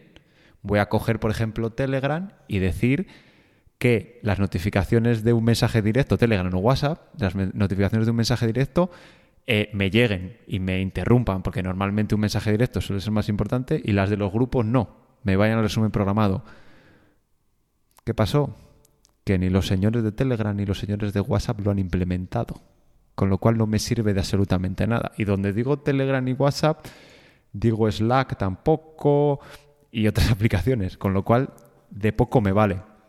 Entonces, ¿cómo se puede mejorar esto? Creo que Apple tuvo una gran idea. El resumen de notificaciones y que puedan elegir diferentes prioridades para las notificaciones está muy guay, pero si no lo implementan es imposible. Y aquí vamos al gran problema de las aplicaciones híbridas, de las aplicaciones web, de las aplicaciones que no están aprovechando realmente las implementaciones nativas de los sistemas y de cómo estamos perdiendo una capacidad de usuario muy interesante, muy importante, simplemente pues porque no quieren hacer una aplicación que sea 100% nativa. A pesar de que hay aplicaciones como Telegram que sí tienen una buena parte nativa. Sin embargo, pues luego este tipo de cosas les cuesta más también porque quieren dar soporte a versiones anteriores del sistema y no están dando soporte a estos cambios que son al final de últimas versiones. Eh, pero yendo un poco más allá, yo es que el tema de las notificaciones lo veo un poco más allá fuera de lo que es el tema de usuario. Es decir, a mí personalmente la forma en la que funcionan las notificaciones creo que ya va siendo hora de que cambie. Y me estoy, me estoy refiriendo a la API que controla las notificaciones para que yo, desarrollador, sea capaz de enviar notificaciones locales o sea capaz de enviar notificaciones en o recibir notificaciones push en remoto. Creo que ya va siendo hora de que esto cambie, porque la API es un poco engorrosa. Trabaja con determinadas cosas que son poco intuitivas, por ejemplo, el tema de las categorías. Yo a día de hoy, si quiero poder pulsar en una notificación y que la app se abra en un momento concreto determinado, esto típico de que yo pulso en la notificación de un mensaje y se me abre la aplicación en esa conversación directamente, eso funciona a través de categorías.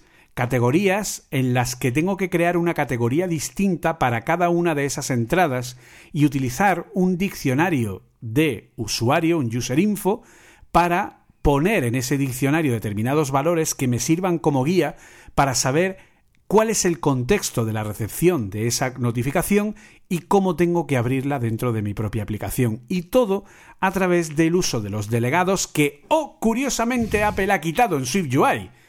Así que si quieres tener notificaciones, tienes que implementar el app, el App Delegate Adapter dentro de SwiftUI y volver a poner el App Delegate en SwiftUI, a pesar de que viene quitado muy sabiamente, porque si no, no puedes hacer la entrega de notificaciones, no puedes controlar la entrada de las notificaciones push en tu aplicación, ni tampoco puedes trabajar con las locales. Y de igual manera, también el tema de que una notificación push o local que se lanza con tu aplicación abierta y que vaya por otro sitio y que tengas tú que crear esa notificación de manera local, creo que tampoco tiene mucho sentido y que debería de funcionar de una manera, es decir, creo que la API de notificaciones es lo suficientemente antigua y ya se ha quedado fuera con el tema de Swift UI como para necesitar, creo, una refactorización nativa en Swift, sacando el máximo potencial de cómo funcionan ahora, ahora los dispositivos y que se integre de una manera mucho más sencilla y que saque provecho de todo lo que tú has estado comentando. No sé qué opinas al respecto.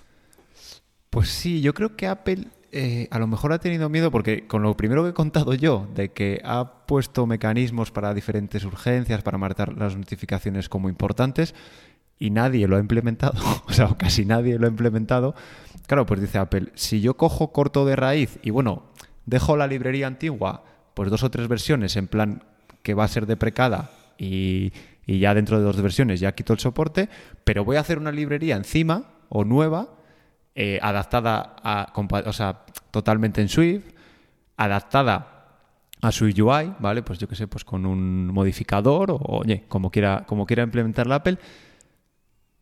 Dice, si hago eso, no me hicieron caso antes, que era cambiar dos cosas para marcarlas como importantes, ¿me van a hacer caso con esto? Pues yo creo que sí, Apple. O sea, si me pones una notificación, una librería de notificaciones fácil de hacer, moderna, y que me siga dando eh, la, misma flexibilidad que me estabas dando antes, pues probablemente me anime a hacer las notificaciones.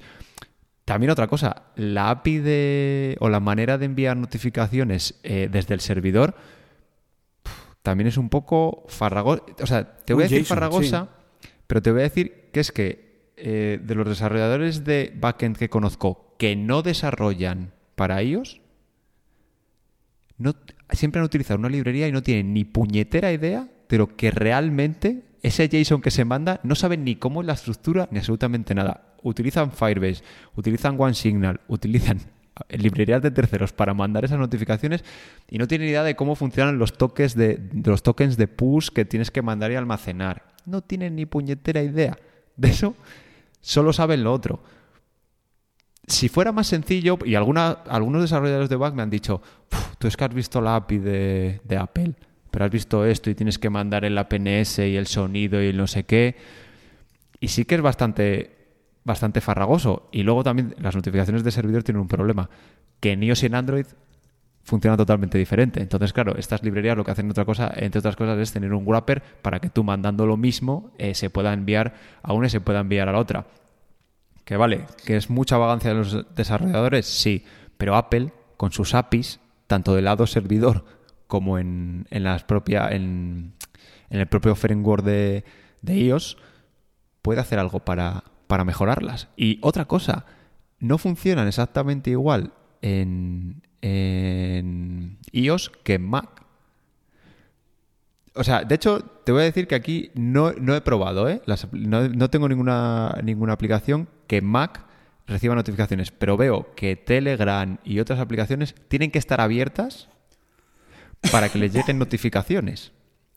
Pero eh, la aplicación de mensajes de Apple, si está cerrada también te llegan notificaciones, con lo cual no entiendo muy bien ahí qué pasa. Pero si Telegram no implementa notificaciones, aunque esté la aplicación cerrada sin estar en segundo plano, entiendo que no se pueden mandar notificaciones a MacOS de las aplicaciones que están cerradas totalmente. Pues no sabría decirte, la verdad. No sabría decirte porque como no he trabajado con ellos, eh, pronto lo haré, pronto lo haré. Así que cuando vea cómo funciona te lo digo. Pero en principio, claro, si hay aplicaciones, es cierto que las aplicaciones de Apple sí te envían notificaciones al Mac, pero luego las aplicaciones, por ejemplo, WhatsApp o Telegram, cuando funcionan en el Mac, o Slack, por ejemplo, mm, tienen que estar abiertas para porque lo que hacen es enviar notificaciones locales. ¿Podría ser que realmente el problema es que no quieran implementarlo dentro del Mac por cualquier motivo? Es que me No estoy dando sé. cuenta ahora que Twitter, aunque la tengas cerrada, te manda notificaciones. Pero ¿sabes lo que me pasa con Twitter, Julio? Que una versión sí, una no. Cuando abro la notificación, me dice que no sabe qué aplicación abrir. no sé si soy yo o mi instalación de Twitter, pero siempre me funcionan fatal las, las notificaciones de Twitter. Sí, pero idea, Twitter era un- es una aplicación eh, Catalyst. A lo mejor se está aprovechando Ah, de las ser. notificaciones de iOS.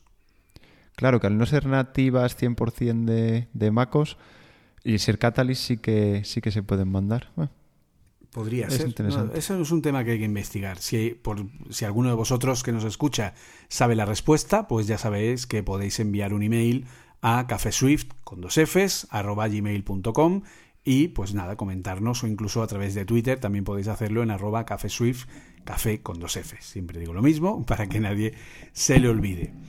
Eh, luego aparte también está el tema de eh, según comenta Mark Gurman, el tema de una nueva interfaz de multitarea para el iPad, ¿vale? Que mejorara o que ¿Y ya van cuántas veces, cuántas, eh, cuántas veces año. han rehecho Un- la multitarea una de por iPad? año, o sea, han ido ampliando una vez por año. Ahora tenemos el de los botoncitos, que bueno, a mí me parece que es bastante más práctico que, que el arrastrar y soltar, y ahora pues ya se puede coger cualquier aplicación, etcétera. O sea, es complicado, ¿no? Meter todo eso dentro de un post PC, pero comentan que puede haber una nueva UI multitarea porque, y esto es algo que mm, también se vuelve a oír, puede que haya posibilidad de tener ventanas flotantes o aplicaciones que no sean apps de pantalla completa, sino apps de ventanas flotantes, como widgets dentro de apps o algo parecido, ¿vale? Mm, eh, No sé yo si eso funcionaría en, en iPad, la verdad.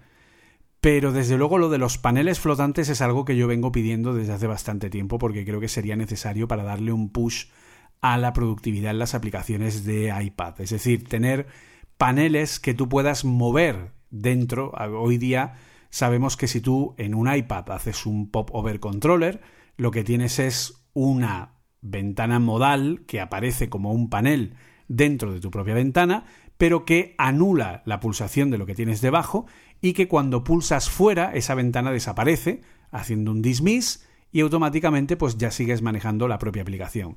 Pero poder tener un panel flotante, por ejemplo, yo lo echo de menos cuando estoy trabajando con Pages, con un teclado y un ratón. Con Pages el problema que tienes es que como cada vez que quieres cambiar la tipografía o cambiar el tipo de letra o poner algún tipo de cambio de justificación, etcétera, o te conoces el atajo de teclado para hacer esa opción, o si pones el panel flotante, solo puedes hacer una opción por vez y tienes que estar pongo el panel, le doy, se quita, lo pongo, le doy, se quita, lo pongo, le doy, se quita, para hacer una combinación de dos, tres, cuatro, cinco opciones con, conjuntas a un párrafo. Eso desde luego es muy poco productivo y estaría muy bien poder tener una toolbar flotante, que ahora que tenemos el punto toolbar en SwiftUI, que es maravilloso, pues poder tirar de ahí, que se puedan colocar toolbars flotantes en el iPad y que yo pueda colocarlas en el lugar que quiera y que no sean modales, que no anulen la interacción de lo que hay debajo, que sí anulen la interacción de lo que hay debajo que no se ve, pero no de lo que hay debajo que sí se ve, para que yo pueda trabajar con Pages o con, cualquier, con, con Procreate, por ejemplo, y tener la barra de herramientas visible de forma continua, pero poder cambiarla de lugar y que no me reste espacio dentro del lienzo. ¿Vale? La interfaz, Julio, de mm, cuando utilizas el pencil para marcar, algo así, ¿no? Esa sí que puede, sí que se queda fija para elegir el, color y eso del, del pencil. Yo creo que sí que se queda fija y la puedes mover por la pantalla. Creo que la puedes poner a, lo- a los lados. Pues una cosa así sería, o sea, es decir, poder colocarla eh, de una manera, pues sí, por ejemplo, la, la que sale con el Pencil Kit, Eso que es. es la, la interfaz esta que tiene los distintos tipos de bolígrafo, los colores, etcétera. Efectivamente, tienes toda la razón. Esa barra de herramientas es flotante y no modal. Está siempre visible, yo puedo ocultarla o puedo mostrarla con una animación que se pone en un círculo o se amplía la barra y esa barra la puedo cambiar de lugar y puedo trabajar y la tengo como ventana flotante. ¿por qué Apple no me deja hacer esto? Creo que, vamos, más claro agua, es decir, este tipo de funcionalidad tendría que estar dentro y puede ser que sea el salto que sea necesario o que podamos ver ahora con esta nueva interfaz multitarea. ¿A ti qué te, parecería ese cambio? A mí muy bien y es de, las cosas que nos quejamos de, de iPadOS que se queda como ahí y no te permite hacer eh, cosas avanzadas. No, y lo que decimos siempre, no queremos que sea MacOS, queremos que sea otra cosa distinta a MacOS, pero que eh, te permita ser más productivo, pero sin perder esa sencillez que tiene eh, iPadOS respecto a macOS. Y yo creo que es posible que ya exista o que Apple sea cuestión de que la libere, ¿vale? Porque Swift Playgrounds para las para las previews tiene algo así que además lo puedes poner como ventana flotante o lo puedes mandar como otra aplicación, como ventana de otra aplicación, la, preview, que me imagino que sea un framework privado, ¿vale? Pero tú la abres como modal flotante, que si lo tienes, digamos, encima de la, de la propia aplicación de Swift Playgrounds, el simulador, y luego lo puedes mandar también a otra ventana. Sería, pues eso, poder abrir una especie de escenas, ¿vale? Lo que hace, lo que hizo en iPad OS, no me acuerdo ya, ya qué versión, eso me patina bastante. creo que fue. Que era poder eh, tener distintas instancias de, de, una misma aplicación, pero en este caso que sean eh, que esa instancia pueda estar en la como ventana flotante dentro de tu misma pantalla, ¿vale? Y luego, pues como decía, la puedas mandar a, otro sitio. Eso sería una de las cosas, junto con lo que hemos dicho muchas veces, junto con soporte multiventana cuando conectas una pantalla externa, sería una de esas cosas que le darían al iPad pues muchísima más eh, versatilidad. Claro, que tú puedas configurar tanto en SwiftUI como en UIKit y decirle, vale, cuando haya un escritorio extendido, ya hay una API que lo hace, ¿vale? Pero esa API es una API de visualización, es una API no interactiva. Tú puedes hoy día tener una, por ejemplo, es el ejemplo que siempre pongo, tú hoy día usas eh, la aplicación esta de, edición de vídeo, eh, LumaFusion, ¿vale? Y tienes, cuando tú conectas LumaFusion a un monitor externo, tienes la, eh, la UI de la propia aplicación con el editor en el iPad y tienes en el monitor externo en 16 novenos a pantalla completa la previsualización de la edición del timeline, ¿vale? Es decir, como una televisión externa, ¿vale? Entonces, o igual en Photoshop, tú puedes trabajar con Photoshop con las barras de herramientas visibles coartando el espacio de la interfaz, que también sería una de las aplicaciones que se mm, que tendrían una, una ventaja muy importante de tener eh, toolbars flotantes pero cuando lo conectas a un monitor externo estás viendo tu lienzo directamente a pantalla completa en 16 novenos en la pantalla externa. Es decir, desde iOS 12 existe una API que permite hacer esto. El problema es el que hemos comentado antes. Primero que las empresas lo implementen. Lo ha implementado LumaFusion, lo ha implementado Adobe en Photoshop, lo ha implementado creo que también eh, Serif con las aplicaciones de Affinity pues hay algunos que lo han implementado a nivel de funcionamiento. Pero el problema que tiene esa API es que no permite la interacción en el monitor externo. Si yo tengo un teclado y un ratón, sobre todo un ratón que tiene un puntero, y ahora puedo pasar el puntero entre un Mac y un iPad, haciendo que con Universal Control vayan y vengan, hombre, permíteme poner el puntero también en el monitor externo porque es obvio que en el monitor externo yo no voy a poder tocar, porque aunque sea táctil no voy a recibir los touch de esa pantalla en la aplicación del iPad. Pero sí puedo meter ahí un ratón, si puedo tener un flujo de trabajo multipantalla dentro de un iPad, sería un cambio muy importante, pero eso siempre haciéndolo de una manera intuitiva. Por ejemplo, yo a mí me parece una forma muy muy intuitiva y muy bien hecha la forma en la que funcionan los navigation views en SwiftUI, que cuando yo quiero poner un Navigation View para iPad de tres niveles, lo único que tengo que hacer es darle tres niveles, como si fuera un VStack dentro del Navigation View, y automáticamente me activa ese modo de una manera automática sin que yo tenga que hacer nada más ni activar ningún modo especial. Eso me parece una implementación muy muy inteligente. Si a mí Apple me permite utilizar en una API de SwiftUI ese tipo de control para yo poder decirle qué quiero, qué vista quiero en la pantalla extendida y qué vista quiero en la pantalla normal, Yo puedo crear un flujo de aplicación con doble vista que se entiendan y se comuniquen la una con la otra y sería mucho más práctico, si lo hago en UIKit, decirle cuál de los storyboards es el que quiero dentro de un Split View Controller, por ejemplo, o algún tipo de controlador que salga nuevo que permita que una parte de ese Split View Controller vaya a una pantalla externa y que sea pulsable con ese ratón externo, ¿no? Sí, sí, sí, sí, pero yo iba por algo más, eh, bueno, sencillo tampoco. Con lo que estábamos hablando de antes de escenas y dos escritorios. Cuando lo conectes tú tienes dos escritorios y puedas mezclar eh, escenas de una misma aplicación, pues eso, que, una escena sea la preview y que otra escena sea, sea lo que estás escribiendo yo qué sé, imagínate un editor de Markdown que, en, la, pantalla grande le pones pero la las escenas supone trabajar con múltiples instancias de tu aplicación. Sí, sí, la comunicación que pasar ya no es tan fluida, claro. Entonces, si fuera una misma aplicación, sería más sencillo. Sí, pero podrías poner, imagínate, eh, tu editor de Markdown, donde estás escribiendo, y luego en la pantalla grande, como es otro escritorio, la mitad la preview y la otra mitad el documento que estás leyendo, o un navegador. Porque si no, de otra forma, no podrías ver una segunda aplicación. Vale, o sea, te refieres a que además añadamos la posibilidad de la UI multitarea en la pantalla externa. Eso es, eso es. Que sean dos ah, escritorios como si conectas dos pantallas del Mac. Ahí sí que se parecería al. Pero con la forma de trabajo del iPad. Sí, también me parece muy interesante. Sería una opción bastante interesante y que, bueno, podría venir de la mano de esto que se comenta como la nueva UI multitarea para el iPad. Pero aquí también llegamos eh, a un bueno, a otro punto interesante, que es el de los widgets, ¿vale? Widgets que llevamos dos años viendo que el año pasado la mejora que tuvieron fue nula, o sea, fue un nuevo widget para el iPad y ya. Y poco más. solo fue pasarlos del iPhone. Primero estuvieron solo en el iPhone y luego los pasaron al iPad, ¿no? Creo que fue el año pasado. Sí, sí, nada más. Los pusieron en el iPad. para eso, ¿eh? Un año para poner los widgets en el iPad y para poner un widget súper grande, que es solo para el iPad. Eh, no lo sé.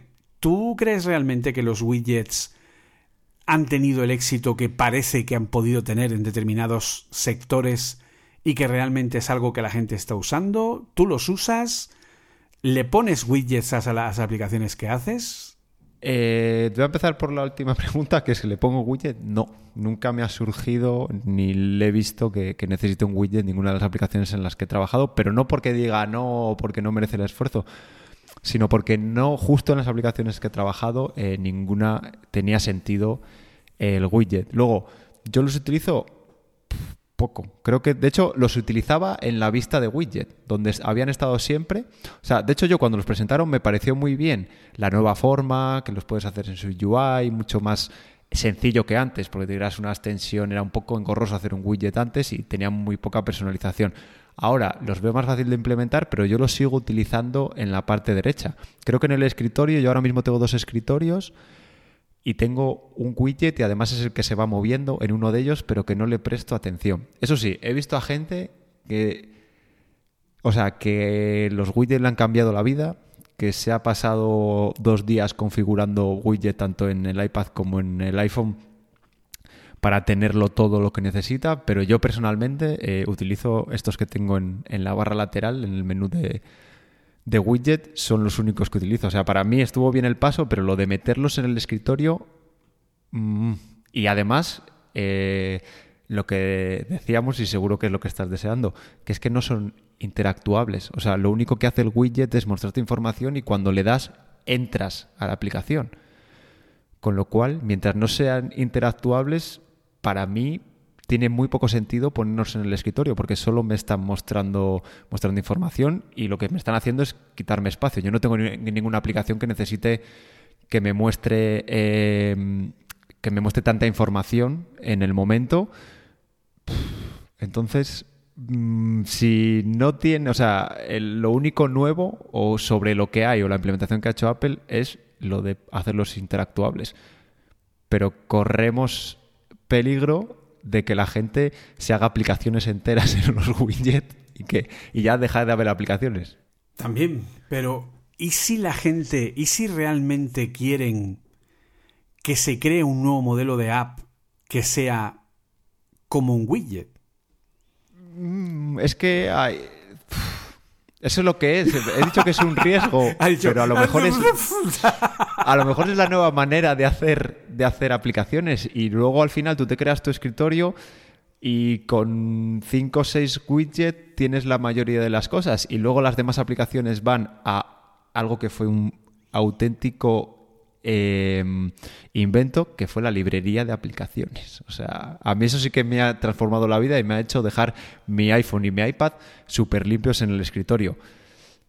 Lo que pasa es que a mí lo que en su día, tanto como se hace lo que tú has dicho, y hacerlos interaccionables y, cambiar un poco la manera de trabajar con, con nuestros terminales, es que los widgets requieren tiempo o hacerte una buena configuración de widget requiere bastante tiempo. Y hay gente que le mola mucho, pero a mí no. O sea, a mí me mola comprar un iPhone y estar funcionando con él y perder el tiempo con cosas como los atajos y otras y configurar los escritorios y demás. A mí es algo eh, farragoso para mí y, y si vas a más a nivel usuario es peor todavía.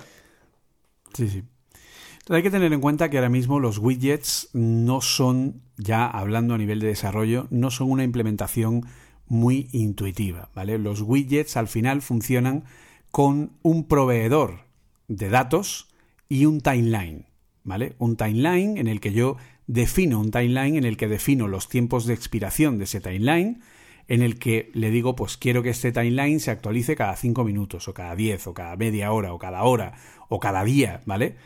Y cuando ese timeline termina, tiene una política de finalización en la que yo le puedo decir que ya no se vuelva a refrescar nunca más o que vuelva a ejecutar la creación de un nuevo timeline sobre los datos que tiene. Entonces, todo eso requiere que al final, en muchas ocasiones, la actualización del propio timeline con datos nuevos requiera entrar en la aplicación. Porque si el usuario no entra en la aplicación y hay nuevos datos que poder mostrar, como por ejemplo un widget de correo, si el usuario no entra en la, en la aplicación, no va a mostrar esos nuevos datos porque no los va a cargar, a no ser que esté cogiendo directamente la información de una base de datos en Core Data y que esa base de datos en Core Data tenga una actualización en segundo plano. En ese caso, sí podría estar mostrando nuevos, nuevos valores porque cada vez que el timeline se, eh, se, se refresca, cambia en ese sentido. Pero eso supondría que yo, a la hora de poder realizar, por ejemplo, widgets accionables, con la actual implementación eso supondría realizar procesos en segundo plano. Esos procesos en segundo plano hoy día ya se hacen. Yo puedo, al recibir una notificación a través de una categoría concreta, decirle que, por ejemplo, el típico ejemplo tonto del mundo mundial, yo puedo en una aplicación de tareas, que me aparezca una notificación de ha llegado el momento de terminar o de hacer esta tarea, y yo puedo abrir la notificación y darle en un campo de texto a tarea completada. Y ese tarea completada va a lanzar mi app en segundo plano a través del app delegate, va a entrar por un delegado de la propia aplicación, va a actualizar la base de datos o la persistencia donde está guardada esa información y cuando la actualice la app se cierra. Por lo que yo puedo modificar desde una notificación desde hace ya bastante tiempo algo que los widgets hoy día no permiten, que es cambiar eso. Que yo pueda en un momento determinado marcar una tarea como hecha directamente desde un widget. Ese es el tipo de interactuación que se va a poder hacer con estos widgets interactuables o accionables. No algo a más nivel, no una gran mini aplicación que esté corriendo dentro del widget, a no ser que Apple presente un concepto completamente nuevo de app flotante que pudiera parecer en algún momento para iPhone y para iPad, que fueran apps flotantes que no ocuparan, porque las aplicaciones hoy día son todas full screen, tanto en el iPad como en el iPhone si Apple sacara en algún momento un cambio de aplicación en ventana flotante, aplicaciones que no tuvieran que ocuparlo todo, como por ejemplo las aplicaciones de iMessage que no ocupan toda la interfaz, pues eso permitiría crear otro concepto de app, pero eso ya no sería un widget, sería otro concepto de aplicación. Los widgets, si son accionables, lo que van a permitir es hacer pequeñas entradas a través de delegaciones o a través de lo que Apple nos pueda crear este año como nueva forma, porque recordemos que las delegaciones en SwiftUI están quitadas, o sea que habría que hacer, no lo sé, a lo mejor a través de una notificación, hacer un Notification Center que funcione a mayor nivel y que permita registrar un observador aun cuando la aplicación esté cerrada, por ejemplo. Entonces, eso permitiría que a la hora de entrar desde una desde un widget que yo estoy pulsando, no podemos olvidar que los widgets son un target distinto, son una app distinta a la mía. Entonces yo necesito, primero, que la persistencia de mi aplicación esté compartida a través de un grupo de aplicaciones para que yo pueda tocar la información de la app principal sin abrir la app principal. Y luego que eso me haga determinados procesos. Como el widget es capaz de hacer esos procesos hoy día en la reconstrucción del timeline, podría ser que yo pudiera ponerle un closure a, los, a, las acciones y que automáticamente cuando yo toque esos elementos se ejecute ese closure, que haga lo que tenga que hacer y luego cierre la aplicación. ¿Vale? Yo creo que eso sería una forma muy interesante de funcionar. Por ejemplo, que los botones, por defecto, permitieran que el closure que tú le pones al botón en acción se pudieran ejecutar de manera directa, abriendo levemente. O sea, no abriendo, sino utilizando o viendo que la aplicación del widget en ese momento se va a encender o se va a poner en primer plano, que al ponerse en primer plano haga ese cambio e inmediatamente se cierre. Pero obviamente eso no permitiría tener un widget de los de hola, soy un tío tonto y me pongo a darle quito, pongo, quito, pongo, quito, pongo, quito, pongo deprisa y corriendo, ¿vale? ¿Tú cómo verías todo esto?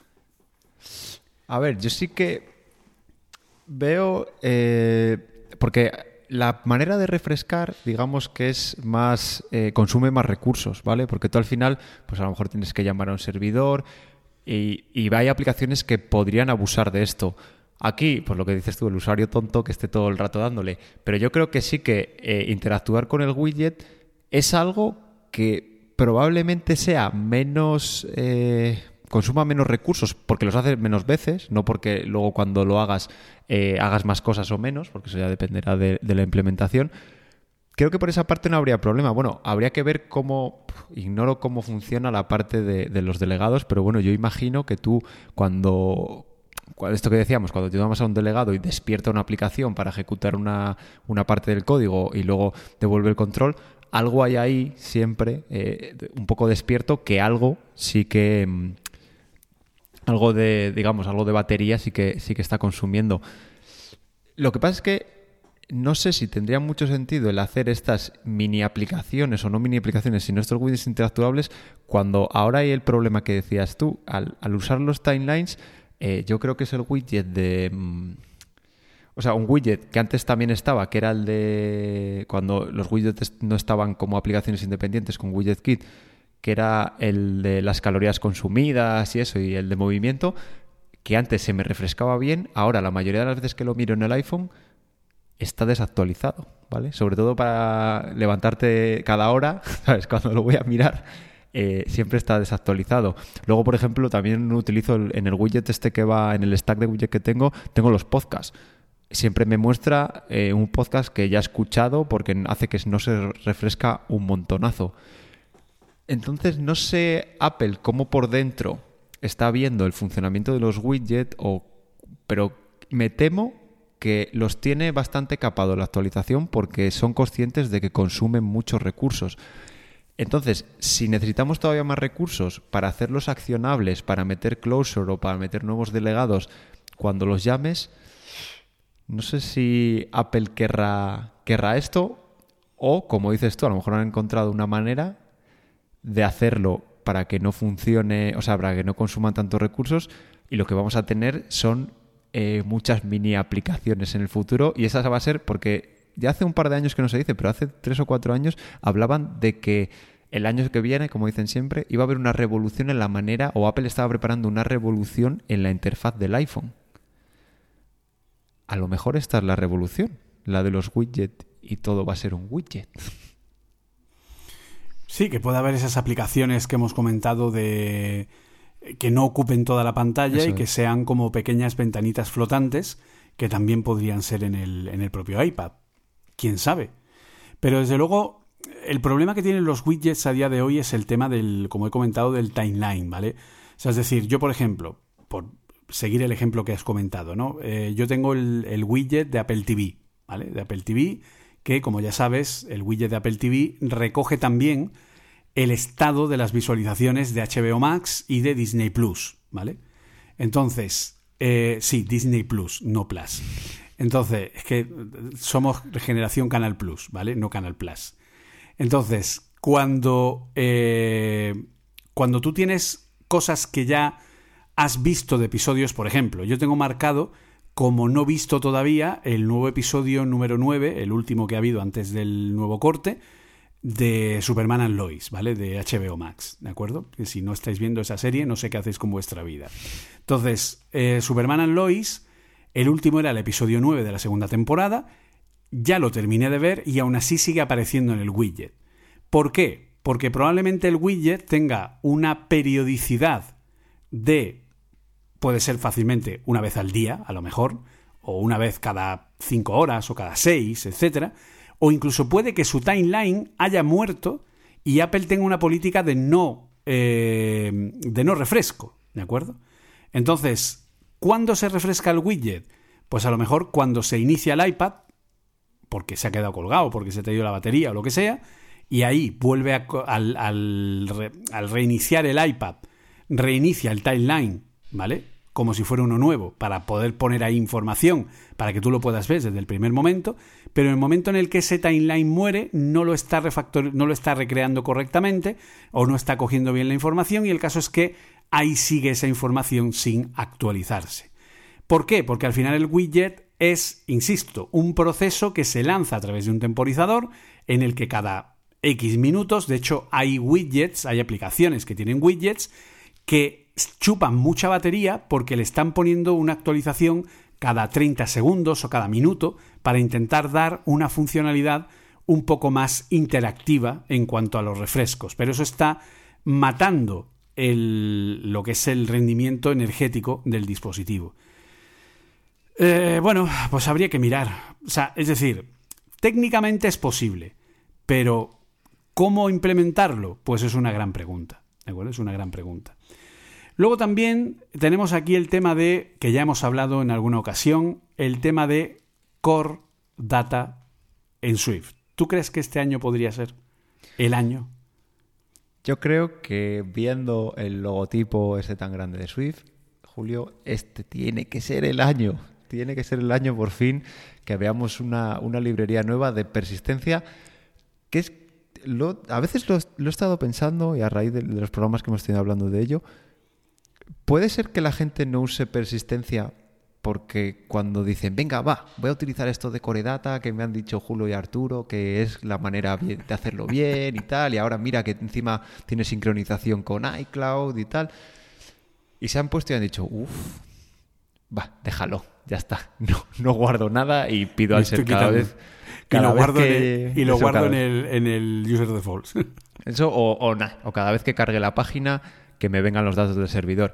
Y es que, yo te voy a decir una cosa, cuando he hecho proyectos en empresas, eh, no saben, o sea, muchos desarrolladores que estaban haciendo las aplicaciones de ellos y que llevan años trabajando con ellos, no han trabajado con persistencia jamás.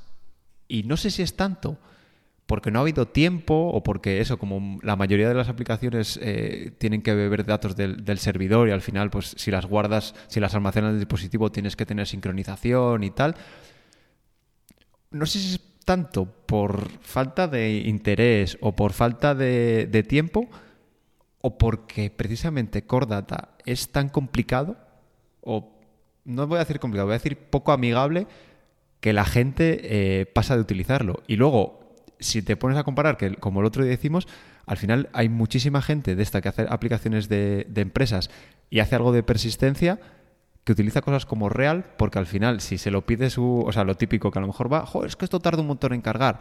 Ah, vale, pues voy a dejar a guardar datos y así cargo rápido, por detrás actualizo y, y lo que cambie te lo, te lo actualizo. Pues lo que han optado es rápido por algo como real, que tiene una interfaz bastante más amigable. Yo creo que es tema de formación.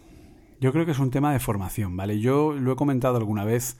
Lo primero que noté, lo primero que me di cuenta cuando yo empecé a trabajar en videojuegos con el iPad, que fue lo primero que yo hice con un iPad, que luego ya empecé a hacer cosas para iPhone, también pues incluso para Apple TV y tal, y entonces ya estuve tocando UIKit, etcétera, etcétera. Pero cuando yo empecé en la época de Objective-C, yo venía de ser eh, DBA Senior de Oracle. Para mí, los datos eran y son la parte esencial de cualquier aplicación. Una aplicación existe porque existen sus datos. Si no hay datos en la aplicación, la aplicación no tiene por qué existir. El porqué de existir cualquier software son los datos, porque es para lo que viven, para lo que funcionan, porque es el pilar de cualquiera de las arquitecturas. Todas tienen la parte de la M del model, todas, ¿de acuerdo? Entonces, ¿qué es lo que sucede aquí? Sucede que no hay una cultura ni hay una formación respecto a el almacenamiento y persistencia, no hay una cultura respecto a una formación respecto a bases de datos, porque no se da ni en la carrera, que lo poco que se da es totalmente fuera a nivel práctico de un entorno como el del desarrollo de aplicaciones, ni la gente que aprende por sí misma que no entiende el tema de los datos como tal, y que como tú dices, al final, pues pasa de ese tema porque todo viene del servidor. Pero los datos son la parte esencial y yo me di cuenta enseguida de que los videojuegos no estaban usando datos, no estaban usando modelos de datos, no estaban usando bases de datos. En Unity tú puedes montar SQLite 3, pero de una forma de aquella manera. Pero no está pensado para eso ni está pensado para que funcione con eso y tienes que pillarte una librería de terceros que te dé al menos un pequeño wrapper para no tener que pelearte directamente con la base de datos. Incluso a nivel de videojuegos, la persistencia es algo que es un infierno y que al final sucede en Internet. Pero, ¿qué pasa si no hay conexión a Internet? ¿Dónde guardo la información? Y esto pasa exactamente igual con las aplicaciones. La gente no está trabajando con persistencia porque no hay una cultura de bases de datos, de qué es un dato, de qué es un modelo relacional, de cómo funciona, de cómo se relacionan los datos, de qué es un dato maestro, un dato detalle, un dato de diccionario de datos, una clave primaria, una clave secundaria, un índice. No existe esa formación porque no se incorpora dentro del stack de aprendizaje en formación que es algo que por eso yo he metido dentro del, del, Stack, del Bootcamp, porque y de hecho es el módulo sexto después de TDD, que es el de Core Data, un módulo específico para trabajar con bases de datos. Y si no quieres Core Data, usa Realm. Y si no quieres Realm, búscate SQLite 3 o búscate alguna forma, pero tienes que guardar datos en local. Porque los datos son la parte esencial de cualquier aplicación. Y creo que efectivamente el gran problema que tiene Core Data es que tiene una muy mala fama a nivel histórico, porque luego no es tan complicado ni tan poco amigable en las últimas versiones, aunque sigue teniendo ese espíritu de Objective-C un poco así ranciete, ¿vale? Pero pero aún así se puede usar muy bien y está muy bien integrado con SwiftUI. Entonces, merece la pena, pero la gente es como que ya le ha hecho la cruz y no, es que no quiero, no, me estoy quitando, ¿no? Pero yo creo que es un problema de formación. Sí, a ver, eh, ya te digo, de hecho yo creo que podrían nuestros oyentes hacer la prueba de entrar en cualquier aplicación de, pues no sé si de las famosas que haya, no, quiero decir ningún ejemplo, que le pongan el modo avión y verán que en la mayoría de las aplicaciones no muestra nada. Y, no, ¿Y por qué no muestra nada? Pues precisamente porque no tiene datos almacenados en local. Entonces tiene que ir siempre, para presentar cualquier cosa, tiene que ir a preguntarle al servidor. Con lo cual, eh, si te quedas sin internet, o, por ejemplo, yo qué sé, imaginaros una, una aplicación de transporte. Hombre, pues yo, aunque obviamente no puedo pedir un taxi o lo que sea, o el vehículo que sea, con sin internet, ¿vale? Obviamente. Pero claro, no puedo acceder a mi historial de viajes sin internet tampoco. Eso no tiene mucho sentido. Entonces, siempre habría que, tener una, una copia local. Acceder, claro, o al mapa de, de transporte Estás en el metro, no tienes cobertura, pero quieres ver el mapa de cómo conectan las líneas. Entonces, eh, como dice Julio, falta de formación, falta de ganas, pero Apple puede ayudar en ese sentido y sacar una librería, publicitar, contarlo en la WWDC, incluso en la eh, conferencia inaugural. Hoy tenemos por fin una librería de persistencia que es la leche, con, con un spoiler y todo, con un alerón todo guapo, que va a ser muy sencilla de utilizar. Que yo qué sé, es que pues con sincronización en la nube, o sea, ya que estamos, eh, me imagino que si Apple la, saca, la, sacará bien, porque digamos que eh, Cordata, es no sé de cuándo es, Julio, tú seguro que lo sabes, Cordata tiene años ya, peina canas, seguro. Sí, y, bastantes. Y eso, y tiene soporte para, o sea, sincronización en la nube, que bastante bien hecha está, pero al final es como juntar muchas tecnologías. Y bueno, y también sabemos como CloudKit, que tampoco va todo lo fina que es. Y siguiendo con Cordata, precisamente Swift, aunque, o sea, perdón, CloudKit, aunque sí que tiene, eh, o sea, sí, se puede usar con Swift, tampoco está hecha para Swift. O sea, surgió en el tiempo de, de Objective-C y tampoco es tan amigable. Entonces, Apple, que aproveche para darle un lavado de un poco de chapa y pintura a sus librerías principales, a las que en este caso no son tan usadas, pero debería ser una de sus librerías principales, Readland Swift con una interfaz, con una API muy, mucho más sencilla, con funcionalidades nuevas, quizás, y así harás que, los, desarrolladores eh, la quieran usar en lugar de directamente desecharla o pasarse a otras alternativas. Pues sí, mira, fíjate, estoy leyendo aquí que Core Data fue presentada en MacOS, en Mac OS X 10.4 Tiger y se implementó en el iPhone con la versión 3.0 de la SDK. ¿Vale? Es decir... 12 añitos. O sea, está desde... Pero eh, para iOS, ¿vale? O sea, está ah. desde la versión 3, ¿vale? Pero en Mac está desde Tiger. Es decir, eh, Tiger es la versión 10.4, es del año 2000 2004, 2005 puede ser. Eh, pues si no recuerdo, 2005, efectivamente. Del 29 de abril de 2005. Ahí fue cuando presentaron Core Data por primera vez. Sí, sí, pues ya, ya ha llovido. Unas cuantas canas, sí, sí, sí. Y Core Data no tenía soporte para iOS en la primera SDK, la, la que salió en 2008, la, lo que, la que inauguró el App Store, ¿vale? y ya lo incorporaron como, forma de persistencia de base de datos en la versión 3, es decir, desde el año 2009. ¿Vale? Efectivamente, tenemos pues eh, para 13, 13 añitos prácticamente en iOS y eh, en el Mac pues 17, que se dice pronto. O sea que telita marinera con Core Data. Además, sobre todo que no ha tenido uh, tanta, o sea, una evolución con respecto a lo que a lo que lleva viendo varios años, porque yo, por ejemplo, cuando empecé el primer curso que di de Android, eh, las bases de datos tenías que hacer con SQLite 3 y tenías que hacer tú las queries a, Apple, yo creo que lo he contado alguna vez, pero a día de hoy ya hay eh, librerías bastante sólidas, aunque Android siempre funciona de otra manera, ¿vale? Porque Android al final es eh, ¿cuál es la, librería que, un tercero ha hecho que mejor funciona? Vale, pues mira, esta la hacemos que sea, que sea oficial y a lo mejor, yo que sé, pues la compra alguna grande y le da, le da mayor soporte. Pero aquí, precisamente, eh, para mí, a mi juicio, una de las cosas buenas que tiene, que tiene el desarrollo para sistemas de Apple es que Apple es la que controla y la que casi siempre, la mayoría de las veces, tiene una solución buena y que va a ser sostenible en el tiempo.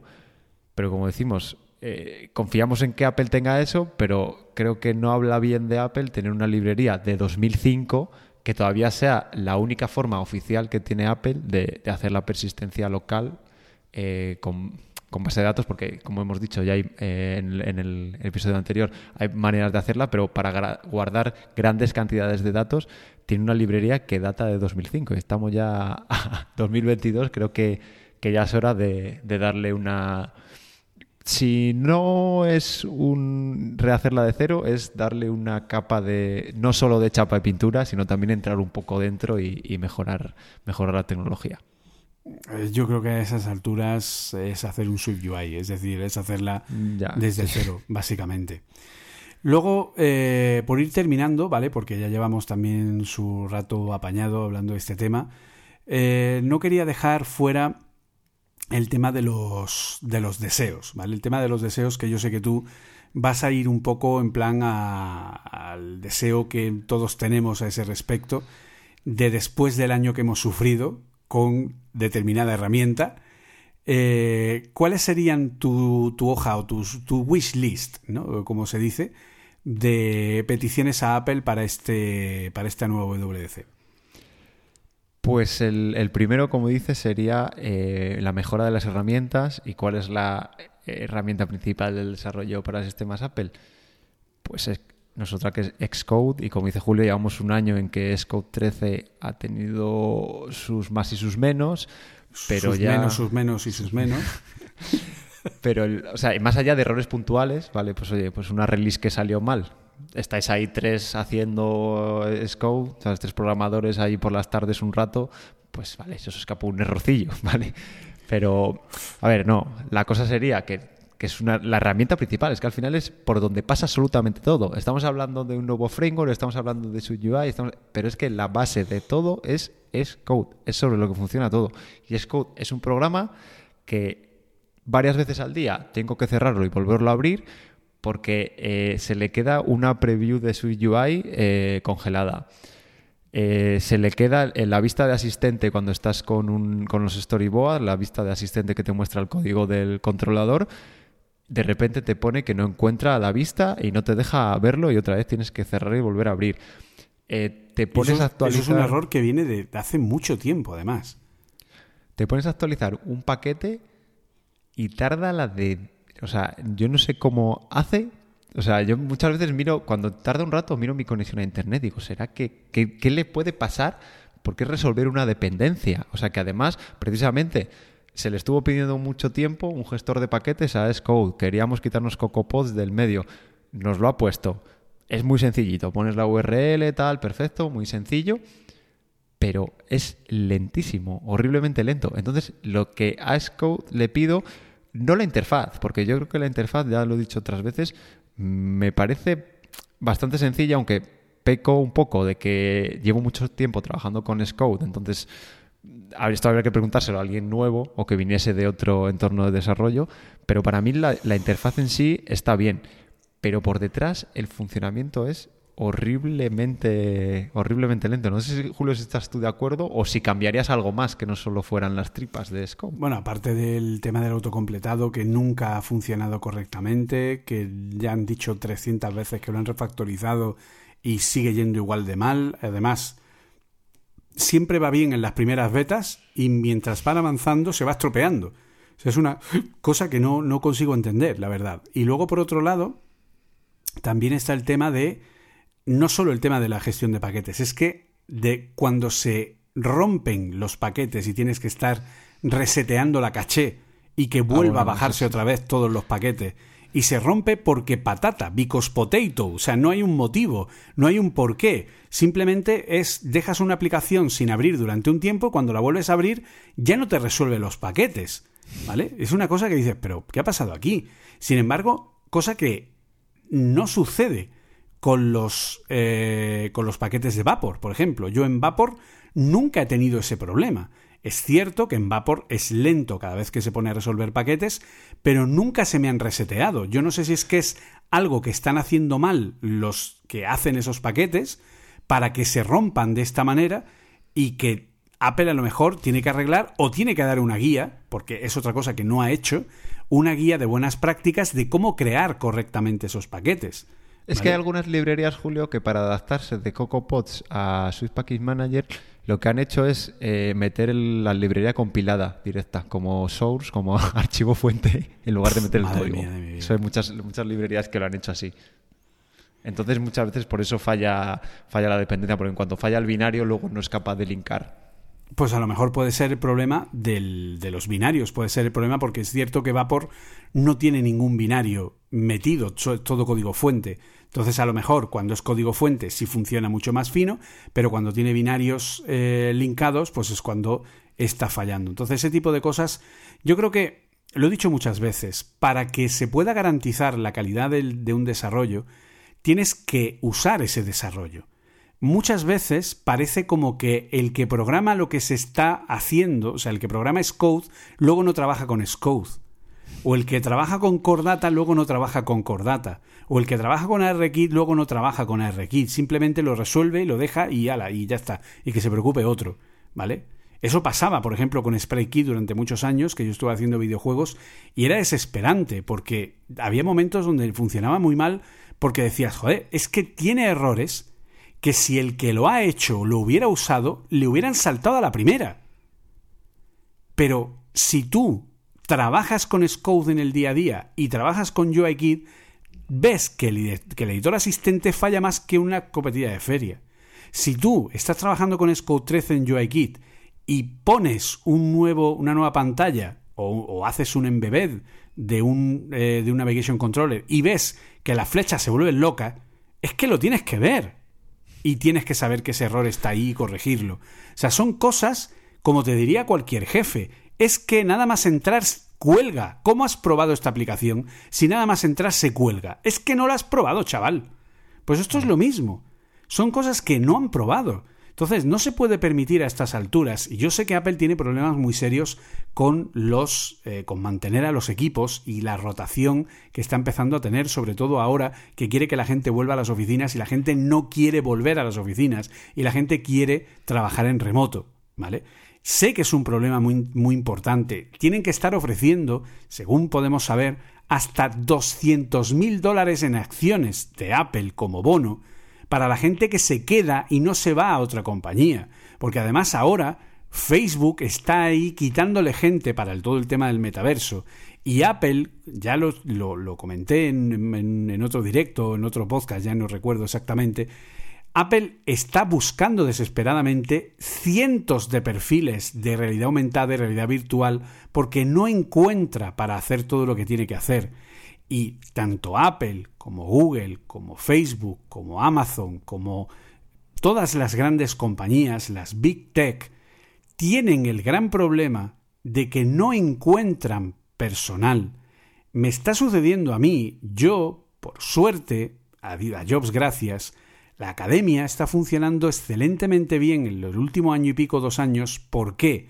Pues aparte de por todo lo que nosotros ofrecemos, también hay una demanda cada vez más importante y sin nosotros pretenderlo, las empresas nos han venido pidiendo perfiles porque nos dicen, y esto es literal, por favor, no encontramos gente lo suficientemente bien preparada y que tenga una formación que le permita ser un recurso óptimo, que trabaje y que saque su trabajo adelante, y no sea gente que está jugando a la ruleta y probando y buscando y copiando y pegando sin saber qué hacen, porque esa gente no resuelve problemas, no resuelve trabajo y no resuelve responsabilidades. No sirve, porque son gente que tiene una carencia formativa. Entonces, eso le está pasando obviamente a las Big Tech. Si ya encontrar gente que desarrolla aplicaciones bien nativas en iOS o en Android es complejo, no quiero ni pensar la gente y el nivel que tiene que tener para ser capaz de tocar Scode o de tocar iOS o de crear las nuevas apps del sistema Apple Music, Apple Podcast, etcétera, las cuales vienen preinstaladas. Todo eso, ¿quién lo está llevando? Todo eso son gente que tiene que estar sincronizando un trabajo que es muy complejo y que no es cuestión de dinero. Volvemos a lo que decimos siempre nueve mujeres no dan a luz a un bebé en un mes. No. Me lo voy a tatuar, Julio, eso.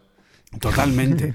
Entonces, es, no es cuestión de decir es que Apple tiene mucho dinero que busque gente. No, es que Apple tiene mucho dinero y por eso está ofreciendo 200 mil dólares de bonus en acciones de Apple para que la gente no se vaya.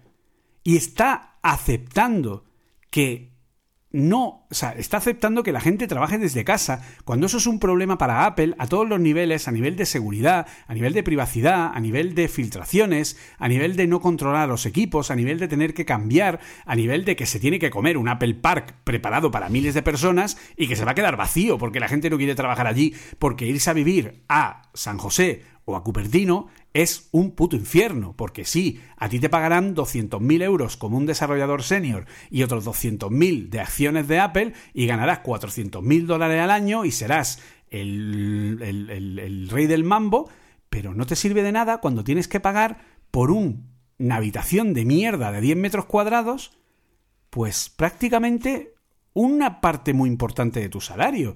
Prácticamente... tienes dos horas para ir a trabajar y otras dos para volver. Por ejemplo, son cosas así. Entonces, hay un problema habitacional, hay un problema muy serio a todos los niveles de estas grandes compañías que han montado hiper mega ultra complejos del copón y, en fin, no queremos acabar como la serie esta de, Severance, ¿no? Esta de, Apple TV Plus, en el que haya que separar nuestro cerebro para que no recuerde lo que hacemos dentro de la oficina y lo que hacemos fuera. Eh, resulta irónico porque casi parece que a Apple le gustaría que esto pasara de verdad. o sea, es una cosa. se acababan las filtraciones. Sí, sí, totalmente. Así sí que se acababan las filtraciones. Entonces, eso es un problema muy serio y yo, como desarrollador, entiendo que eso provoque problemas en Scode y problemas en, en determinados elementos a nivel de calidad del producto. Pero, por otro lado, creo que siempre puedes mejorar tu organización, creo que siempre puedes mejorar tus procesos productivos, creo que por un puedes empezar por probar a poner, de verdad, es que no es tan complejo. Contrata a un equipo de desarrollo de nivel normal, de gente que, que desarrolla aplicaciones, y ponlas a trabajar con Scode haciendo aplicaciones que luego a lo mejor no sirvan para nada, que de esas aplicaciones que ellos generen, que sean copiar, mira, quiero que copies cualquier app que haya en el App Store y que su trabajo sea ese, sea desarrollar aplicaciones que no vayan a ningún lado ni se publiquen en ningún sitio, pero que sirvan para probar todo lo que hace el equipo de Scode, para que se puedan reportar errores a primer nivel y se puedan ir corrigiendo y las herramientas sean cada vez mejores, porque la competencia es tan grande que el día que se harten los desarrolladores y salgan corriendo, ese día ya no va a haber vuelta atrás. Y Apple tiene todavía mucho tiempo para reaccionar, y quien dice Apple, dice Microsoft, dice Facebook, dice Google, porque aquí el que esté libre de culpa que tire la primera piedra, ¿vale? Porque todas tienen estos problemas. Es que además, Julio, hay una cosa que, vale, no hay, no hay, no tienen, está mal, fatal esto que voy a decir, mano de obra, ¿vale? No, hay gente suficiente eh, para desarrollar. Pues echa el freno, para un poco, saca menos cosas, sácalas bien, porque está como muy metido en la cabeza que el hardware, que un ordenador, hasta que no esté perfectamente bien, porque tú haces un chip y ese chip, el ordenador le instalas ese chip y con ese chip muere, porque no hay manera de actualizar ese chip de ninguna manera, de cambiarle la circuitería interna a un chip, y eso lo asumen, ¿vale? Pues ahora, ahora hay carencia. La, transición que ha hecho Apple em, se podría haber hecho antes. Lo, o sea, podría haber llegado a la siguiente generación y que los M1 Pro eh, tuvieran una arquitectura, la de este año, de la que tiene la 15, tuvieran una mejor arquitectura. Y no ha pasado, pues por, por la crisis de componentes y tal. Y se da como normal. Pues ahora mismo tienes una crisis de personal. Entonces, para un poco, Coge ahora, presenta iOS 16 con las cinco cosas que ibas a presentar, pues en vez de cinco, presenta tres, pero arréglalo, o sea, arregla lo que había mal. Saca, o sea, rehaz cosas o, mete gente a mejorar las herramientas o lo que haga falta para sacar esas cosas y luego o, vete sacándolo poco a poco, como ha pasado este. O sea, este año lo de Universal Control, no sé cómo estaría al principio. ¿eh? No sé si Apple lo hubiese sacado en septiembre, ¿qué hubiese pasado? O lo hubiese sacado en febrero, en lugar de, creo que en marzo, que lo sacó. No sé qué hubiese pasado, si hubiese estado tan verde, no lo sé. Pero es que ahora lo ha sacado y funciona como Dios, perdón por la expresión, pero funciona genial. Y está en beta. Y está en beta. Tú di en iOS 16, mira, no me he dado tiempo, voy a presentar siete cosas y solo os voy a poner tres en septiembre. Luego eh, me voy a pasar de septiembre a diciembre con otras dos. Luego tal. Perfecto. Tú haces la, lo pones en beta y en las versiones beta de los sistemas lo incluyes. ¿Para qué? Para que los desarrolladores podamos ir mirándonos la API, que al final es eh, la parte mala, o sea, o la parte mala de presentar algo a medias que necesite una API desarrolladores, que al final no está en la WDC, no tiene eh, la misma visibilidad, la gente no se entera. O sea, los que cuando sale una versión nueva de iOS y meten nuevos eh, vídeos en la de developer, debemos ser cuatro frikis los que vamos y nos miramos esas funcionalidades. Esa es la verdad. Pero da igual, tú preséntamelo en el día 1, hazme los vídeos sobre la beta esa que haya, vete metiéndolo solo en las versiones de beta, quítalo de las finales y vete extendiéndolo a lo largo del año o quita cosas, o sea, no, o no presentes cosas. Es que no hace falta tener. Hay muchas eh, cosas absurdas que no tienen mucho sentido. Eh, o sea, que no es que no tenga sentido, sino que no pasa nada por no presentarlas ese, ese año. Por lo mismo que no ha pasado nada cuando tú presentas un M1 Pro, que ya es bueno de por sí, es que tiene la arquitectura del año pasado. Que me da igual que tenga la arquitectura del año pasado. O sea, me da igual. Sé que no has podido y ahora mismo me estás presentando lo que en este momento me puedes presentar con los criterios de calidad que necesitas. Pero como digo, en el hardware parece que sí, que está muy asumido, pero en el software, como yo lo lanzo y como siempre tengo el botón de actualizar, pero al final se me van sumando errores, errores, errores, errores, errores y cada cosa que lanzas, y Julio seguro que estás de acuerdo conmigo, eh, tiene algún error. Tú estás con una aplicación, lanzas una actualización, o no un error, un pequeño fallo, un que luego puedes ir corrigiendo. Pero si, si estás lanzando todo el día cosas, es imposible que puedas tengas tiempo para corregirlo de atrás. Y yo creo que es lo que le está pasando a Apple los últimos años. Cada versión de Scout está metiendo cosas nuevas y no le está dando tiempo a arreglar las que tenía de antes. Y, se están acumulando muchísimas de cosas de antes. Incluso han rehecho cosas, en lo que decíamos del, del autocompletado, lo han rehecho como tres veces en los últimos cinco o seis años y yo creo que lo han rehecho tan rápido que no han podido ni, ni rehacerlo bien y sigue habiendo fallos. Y aún así, pones Visual Studio Code con el plugin oficial de Swift y el autocompletado ahí sí funciona. Pues porque, porque eso ha salido, Julio, cuando estaba ese, o sea, ese soporte para Swift en Visual Studio Code ha salido cuando funcionaba. No ha salido cuando el nuevo iPhone ha salido, como va a pasar con iOS 16. Ese es el problema. El gran problema es ese ciclo escandaloso del marketing. El tener un iPhone nuevo todos los años. Lo vamos a ver este año. El iPhone 14 no va a aportar absolutamente nada. Nada de nada de nada tres veces, ¿vale? Si ya de por sí el iPhone, si es que los últimos iPhones, si es que, ¿qué diferencia hay del iPhone 12 al 13? Y alguno me dirá, no, hombre, es que hace mejores fotos y lo del cine y tal. ¿Cuántas veces has usado el, modo cinemático? Lo usaste el primer día para decir, ¡ay, cómo bola! Y no lo volviste a usar nunca más. Se te ha olvidado que existe. El modo macro, sí, probablemente lo hayas usado un poco más y hayas hecho alguna foto en modo macro y tal, porque va, el ojito del gato y no sé qué, qué divertido, qué gracioso, tal, pim, pim, pam, pam. Tampoco lo estás usando en el día a día. Al final, algo que sí usamos en el día a día es en modo retrato, porque queda muy bonito el bokeh y tal, y eso sí lo usamos, pero poco más, no, no usamos muchas cosas más.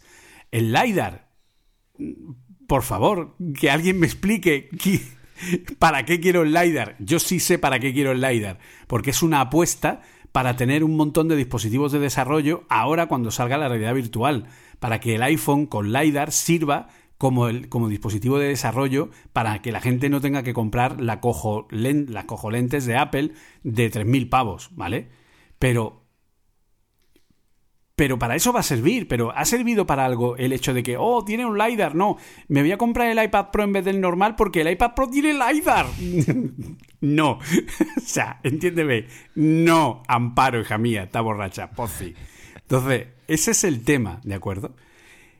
¿Y qué va a tener el iPhone 14 con respecto al 13? ¿Qué va a tener una lente de 48 megapíxeles y un notch reestructurado que en vez de ser un notch va a ser un bujero notch? Pues lo siento, y sí, sé que lo he dicho mal. O sea, como lo, como lo veo como una aberración, para mí no es un agujero, es un bujero, como dirían en Granada. Lo siento en el Va, alma. va a ser un Siege en vez de un Notch. Exactamente, un sitio. un nochech. nochech, ¿qué cojones es esto?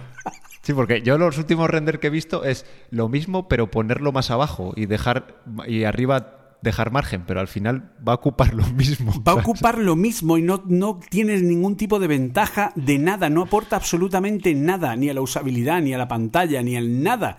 Es De hecho, simplemente... quizás funcione peor que el otro por algo que hayan cambiado de no sé qué y haga que funcione peor. Es lo, pero, lo que puede pasar. Claro, pero simplemente como la gente es como, ay, es que no, es que no, es que no. Pues Apple ha perdido la personalidad porque si estuviera ahí Steve Jobs diría, ¿no te gusta el Note? Te jode y te lo come con patata frita y ya está. Pero esta Apple es como, ay, no, es que si la gente pide, pues venga, vamos a intentar cambiar el notch para que parezca que... Y también por el hecho de que tenga algún cambio físico para que la gente, que es como es, porque al final, ¿por qué el color nuevo? ¿Por qué todos los años hay un color nuevo de iPhone? ¿Por qué todos los años, desde hace un par de años o tres, en primavera siempre hay un nuevo color? El año pasado fue el purple y este año ha sido el super verde, ¿vale? ¿Por qué hay un nuevo color de iPhone? Porque la gente se va a comprar el nuevo color de iPhone porque con el nuevo color de iPhone se ve que tienes el nuevo iPhone. Es así de triste. Y siempre el nuevo color del iPhone, que siempre hay un nuevo color cuando sale el iPhone, es porque la gente lo compra porque quiere ese nuevo color. ¿Por qué? Porque quiere que se vea que tiene el nuevo iPhone. Hay un nuevo color cuando cambia, cuando no cambia el diseño. Porque si cambia el factor de forma ya se ve que es el nuevo, ¿sabes? Pero sí, sí, cuando Exacto. mantienen de un año para otro, cambia a un color seguro. Siempre hay un nuevo color, por eso, para que se vea que hay un que es un nuevo iPhone. Entonces, ese es el key de la cuestión. Van a cambiar el notch simplemente porque se vea que hay un cambio y es como, ah, ese es el iPhone nuevo. Ah, sí, sí, o sea, es que me he comprado el iPhone nuevo. Es como, hola. O sea, no, mira, no, de verdad. O sea, mm, lo, lo, lo, lo clasifiqué, ¿vale? En un directo también como la, eh, el hiperconsumismo, ¿vale?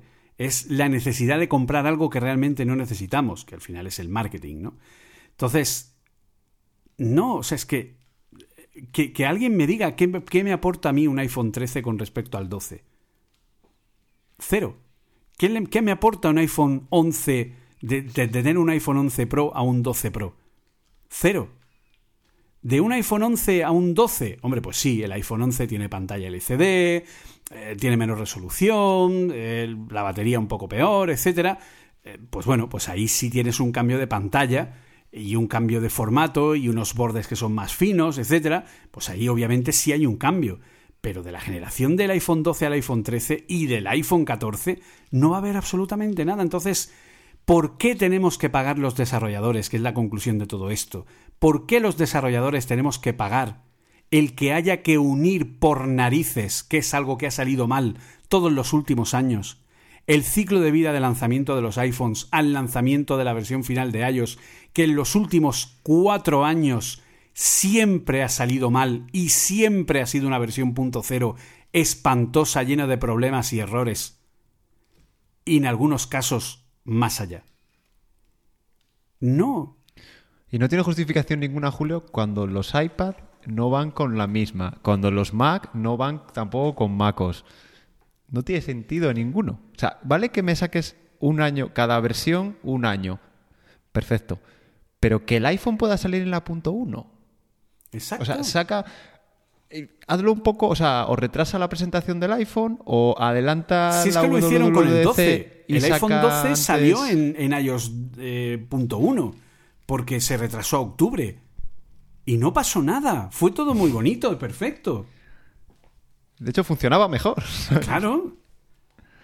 O sea, eso es lo que, y como tú dices, si en los iPad nunca hay una paridad entre versión punto cero y dispositivo, y en los, o sea, solo hay paridad en los Apple Watch y en los iPhones. Entiendo que tengas que sacar una versión justo con ese, porque, pues eso, para meterlo en los assets, para una serie de cosas, está claro que hay que sacar una versión, pero no tiene por qué ser una versión mayor Una que tenga cero. muchos otros cambios. Ese es el problema, que está sacando una versión punto cero que no solo tiene compatibilidad con el nuevo terminal y aparte funcionalidades para ese nuevo terminal, sino que aparte le estás metiendo un- unas cuantas novedades y unos cuantos cambios en el sistema, que claro, eso tiene que estar probado y tiene que estar funcionando. Si es que seguramente para el equipo de desarrollo sea muchísimo más sencillo hacerlo en una versión menor. Pero fíjate lo que voy a decir, fíjate qué locura. Señores de Apple, si nos están escuchando, ¿qué locura voy a decir? Si en septiembre, cuando salga el nuevo iPhone 14, iOS 16 no está todavía 100% preparada, que salga iOS 15.7 o la que toque en ese momento, con soporte del nuevo iPhone, y que iOS 16 salga en octubre o en noviembre cuando esté terminada. Que no pasa nada, que nadie se va a morir, que no va a haber una hecatombe, que no va a haber un... además lo que quiere la gente es el nuevo iPhone, no, que el nuevo iPhone lleve el nuevo iOS, porque su viejo iPhone también lo va a llevar, ¿sabes? Exacto. Y porque el cambio a nivel de software tampoco va a suponer gran cambio. Y porque ya hicieron en su momento Joder, acuérdate al famoso, eh, las famosas fotografías Deep no sé qué, o Deep Fusion, ¿no? Era... Hmm. que salieron también en, beta más adelante y las anunciaron con el nuevo dispositivo. No pasa absolutamente nada. En fin. O sea, al final lo tienen que, pues por ejemplo, como el otro, o sea, en la última keynote que hubo de presentación, cuando presentaron el Mac Studio, dijeron, esta es la transición y nos falta el Mac Pro. Vale, entiendo que digas, oye, falta esto, porque es profesional que llevas esperando por un Mac Pro un tiempo y parece que no llega, te lo estamos diciendo, espera un poquito, que estamos trabajando en ello. ¿Vale? Preséntalo. O sea, di en plan, eh, iOS 16 va a tener unos memojis de la leche, así que no te pases a Android, tío, que te vamos a poner memojis. Pero no hace falta que me los pongas si no están preparados el primer día dime que los vas a sacar, obviamente, pues por lo del marketing, en plan, dime, espérate, si te vas a, si te vas a ir o, tal, espérate, que lo vamos a sacar, pero no hace falta que lo saques el puñetero primer día, porque, o sea, es que prefiero que me lo saquen bien, pues lo mismo que Scout. Que el año que viene dicen que, o sea, en el WWDC nos van a decir que Scout va a tener, es que no sé, no se me ocurre, o, que va a haber la librería esta de, de almacenamiento y persistencia local pero dime que estamos trabajando en ello, ponme una beta, deja que la que, se, que pueda hacer, yo que sé, que pueda darte feedback, de, en las versiones beta de iOS que saques, que la ruede un poco y ya está. O sácala, o di que es beta y que bueno, que las vayamos metiendo en proyectos no importantes y tal y que la vamos puliendo juntos. Pues vale, no hace falta. Perfecto. A los, a los desarrolladores nos va a gustar porque luego, pero eso sí, el día que me digas esto ya no es una beta, puedes utilizarla para tus proyectos de producción, ese día tiene que estar, funcionar perfectamente. Y se acabó, de verdad, se acabó, Apple, de verdad, es necesario que cortéis el tema de la opacidad. No puede ser que una compañía como Apple sea tan opaca a todos los sentidos, ¿vale? Yo entiendo que hay cosas que tienen que estar opacadas, pero hay otras que no tienen por qué estarlo, ¿vale? Y que, como ha dicho Arturo, una vez anunciadas, se cree un flujo de trabajo entre comunidad de desarrolladores y compañía, y que haya colaboraciones, y que haya, pues eso, un programa de, de, de, pues de, reconocimiento de evangelistas, un programa de reconocimiento de medios oficiales, o de medios apoyados por la compañía, o de, como los quieran llamar, de partners o algo parecido, pero que no haya tanta opacidad. Es que estamos disfrutando los desarrolladores a unos niveles estratosféricos todo lo que es el desarrollo de Swift porque es abierto y estamos viéndolo en directo cómo se desarrolla y estamos viendo en directo cómo funciona y eso es una pasada. Y poder ver cómo están discutiendo y cómo están aportando a una nueva funcionalidad o a un nuevo... Todo el proceso que hubo de Asina Wade es, fue maravilloso. Entonces, ¿por qué no hacer esto a más nivel?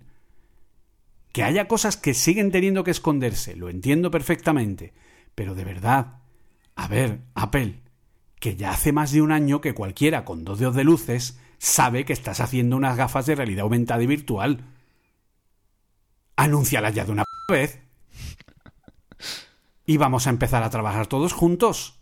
A ver, yo creo que ya tiene pocas oportunidades y si no lo si ahora no presenta no las gafas, sino el kit de desarrollo, si no lo presenta ahora es que o sea, me refiero, yo creo que la fecha límite para no perder el tren es este año Y la fecha buena sería presentarlo ahora porque precisamente depende mucho de los desarrolladores. O sea, no es que dependa mucho de los desarrolladores, sino que ahora mismo presentaría el kit de desarrollo, no presentaría todavía las gafas.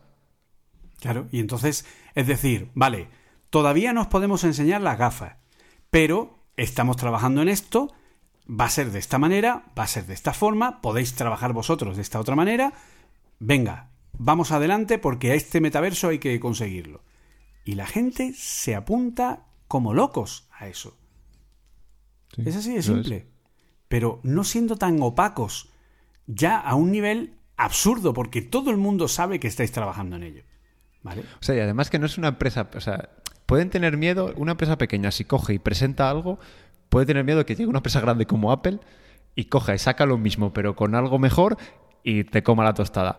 Pero yo creo que Apple, ahora mismo, si presenta algo y los demás le intentan copiar, es que no les va a dar. O sea, Apple creo que tiene suficiente, suficiente capacidad para no quedarse atrás. Por lo mismo cuando presentó, cuando presentó el iPhone pues la competencia estaba detrás. Si llegas a ser una empresa pequeña y tiene un iPhone que es un prototipo que no sé qué, pues no, hasta que no lo tengas bien y lo vayas a vender mañana, ni se te ocurra decir nada porque puede coger otra empresa y copiarte la idea, sacarla pues antes y ya está. Eh, si ahí es lógico que haya opacidad, pero no para Yo creo que eso, o, y espero que no sea eso, no lo tienen muy claro. Esa puede ser una cosa que no tengan claro que hayan dado con la tecla y por eso no lo están presentando. Pues veremos, a ver, saldremos de dudas, saldremos de dudas y hablaremos más de este tema, porque al final pues quedan apenas un mes y pico, ¿no? Más o menos, sí. Sí, sí, sí. Ya entramos en periodo de rumor tras rumor. Sí, sí, totalmente. rumor y rumor. Pues eh, poco más. Yo creo que hoy nos hemos ido un poquito ahí tal con esta última discusión, pero creo que, que ha merecido la pena. Creo que hemos podido aportar ahí argumentos y nada. Pues, todo lo que decimos es a nivel, bueno, pues eh, constructivo, es una crítica constructiva, eh, porque al final nosotros trabajamos con Apple, queremos a Apple, queremos que sea cada día mejor y si, bueno, podemos aportar nuestro pequeño y humilde granito de arena al respecto, pues, bueno, pues, oye, eh, quién sabe, quién nos escucha al otro lado, ¿no? Arturo, puede ser que nos escuche alguien en el Apple Park y diga, oye, mira, que esto eh, han dicho no sé qué tal. Y además, lo he dicho muchas veces, si alguien de Apple nos escucha y se quiere hacer con nuestra idea para sí y decir que ha sido idea suya, adelante. No tengo ningún problema. En, lo que me importa es que eso se haga, no quién se lleve el mérito. O, si quiere venir a hablar con nosotros. O si quiere venir a hablar con nosotros. Estaremos encantados de recibirlo. Aquí we speak English very well fandango, así que podemos hablar con él sin ningún problema. Y nada, pues eh, vamos al bloque final y vamos cerrando.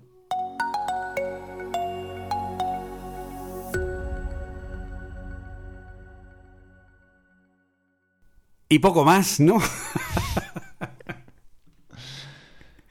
Pues sí, la verdad es que mm, nos ha pasado, yo creo que ya, es tradición, ya es decir, oh, pues no sé yo si dará para un programa, pues no tal, y al final hay que cortar, porque si no estaríamos aquí horas y horas y horas. Sí, sí, Pero bueno, la verdad es que eh, empiezan las navidades, bueno, empieza el periodo navideño para los desarrolladores. Eh, ahí habrá mucho, seguramente habrá mucho que hablar sobre eso, pues como decía, empezar ver los rumores, saber que viene aquí, algo que se cuela por aquí, que si no sé quién ve tal en los sistemas. Nosotros intentaremos, Julio, no centrarnos en la parte más eh, de alguna librería que se pueda filtrar, que es más complicado. Es verdad que, que a este respecto hay menos filtraciones, porque lo único que podemos ver es un poco por la evolución de Swift y demás, pero de lo nuevo que traerá eh, Swift UI, de si tendremos una versión nueva de, Cordata o que se llame de otra manera en Swift. Eso es complicado de desvelarlo, pero que a mí me gusta mucho también, porque la conferencia que hay después, que para mí es la importante de la de presentación, que es cuando cuentan que hay novedades ahí en el desarrollo, la de State of the Union, mola mucho porque no sabes nada de lo que va a pasar allí.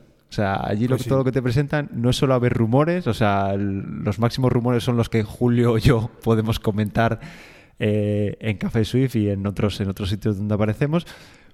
Y bueno, yo es que ya tengo ganas, ya estoy mirando todos los días el calendario y contando días que faltan hasta la WDC. Yo, como suele pasar, de hecho ya lo confirmamos en el episodio último de las charlas de Apple Esfera que hice con Pedro Aznar, eh, estaré eh, con la keynote principal de la WDC en los estudios de Webedia, de nuevo en el canal del stream en Twitch, pero mientras que la keynote principal no puede emitirse de forma simultánea, porque Apple te puede dar un strike, porque no permite, porque son lanzamientos, etc., y no se puede hacer una emisión simultánea, el State of the Union sí se puede. Así que, si os apetece ver el State of the Union en directo con nosotros, pues, porque tú te apuntarías yo sí, no tengo otra cosa que hacer y, pondré todo mi esfuerzo en no tener otra cosa que hacer porque quiero verla, pues sí, por supuesto, por supuesto. Pues ahí queda dicho, estaremos en directo el día 6 de junio a partir de las once y media de la noche, creo que es el hora española, el evento del State of the Union. Y os invitamos a que eh, lo compartáis con nosotros en el canal de Twitch de Apple Coding y bueno, pues ahí estaremos, tanto Arturo como yo, en directo, pues eh, transmitiendo y viendo en directo, repito, ese día sí vais a poder ver en directo con nosotros el vídeo en la transmisión del State of the Union. No se puede hacer con la Keynote, pero sí se puede hacer con el State of the Union. De hecho, lo hice el año pasado, así que este año volveremos a repetir la experiencia. Veréis a dos, desarrolladores a corazón abierto viendo cosas por primera vez y emocionándose. Exacto. Esperemos que, emocionándose. Exacto, exacto. Cuando digan, tenemos con data suite y Saldrá confeti. Exactamente. Es como, ah, es una fiesta. Así que poco más. Ya sabéis que podéis seguirnos en, eh, en Twitter como arroba cafeswift con dos Fs todo seguido, Café Swift, y también eh, podéis escribirnos a cafeswift.gmail.com y ahí pues eh, comentarnos dudas, problemas, sugerencias, cualquier cosa que queráis comunicarnos al respecto. Luego a mí personalmente podéis seguirme en Twitter como arroba jcfmunoz o también a Apple Coding en los podcasts de Apple Coding, Apple Coding Daily o en Twitter como Apple barra baja coding. ¿Y a ti dónde pueden encontrarte? Bueno, también en Apple Coding Academy si queréis una formación al respecto de, eh, bueno, pues de tecnologías Apple. Pues sobre mí pueden encontrar información en mi página web, arturoribas.com. Luego, si me quieren leer, pues en Twitter estoy mucho como arroba Arturo Y también si me quieren escuchar en mi otro podcast, se llama Vidas Digitales. Pues lo dicho, muchísimas gracias mm, por estar ahí, por escucharnos. Espero que os haya gustado, compartid el episodio en Twitter mencionándonos, dadnos vuestra opinión y nos oímos pronto, si Jobs quiere, y no olvidéis, como decimos siempre, jugar con el código. Hasta pronto. Chao.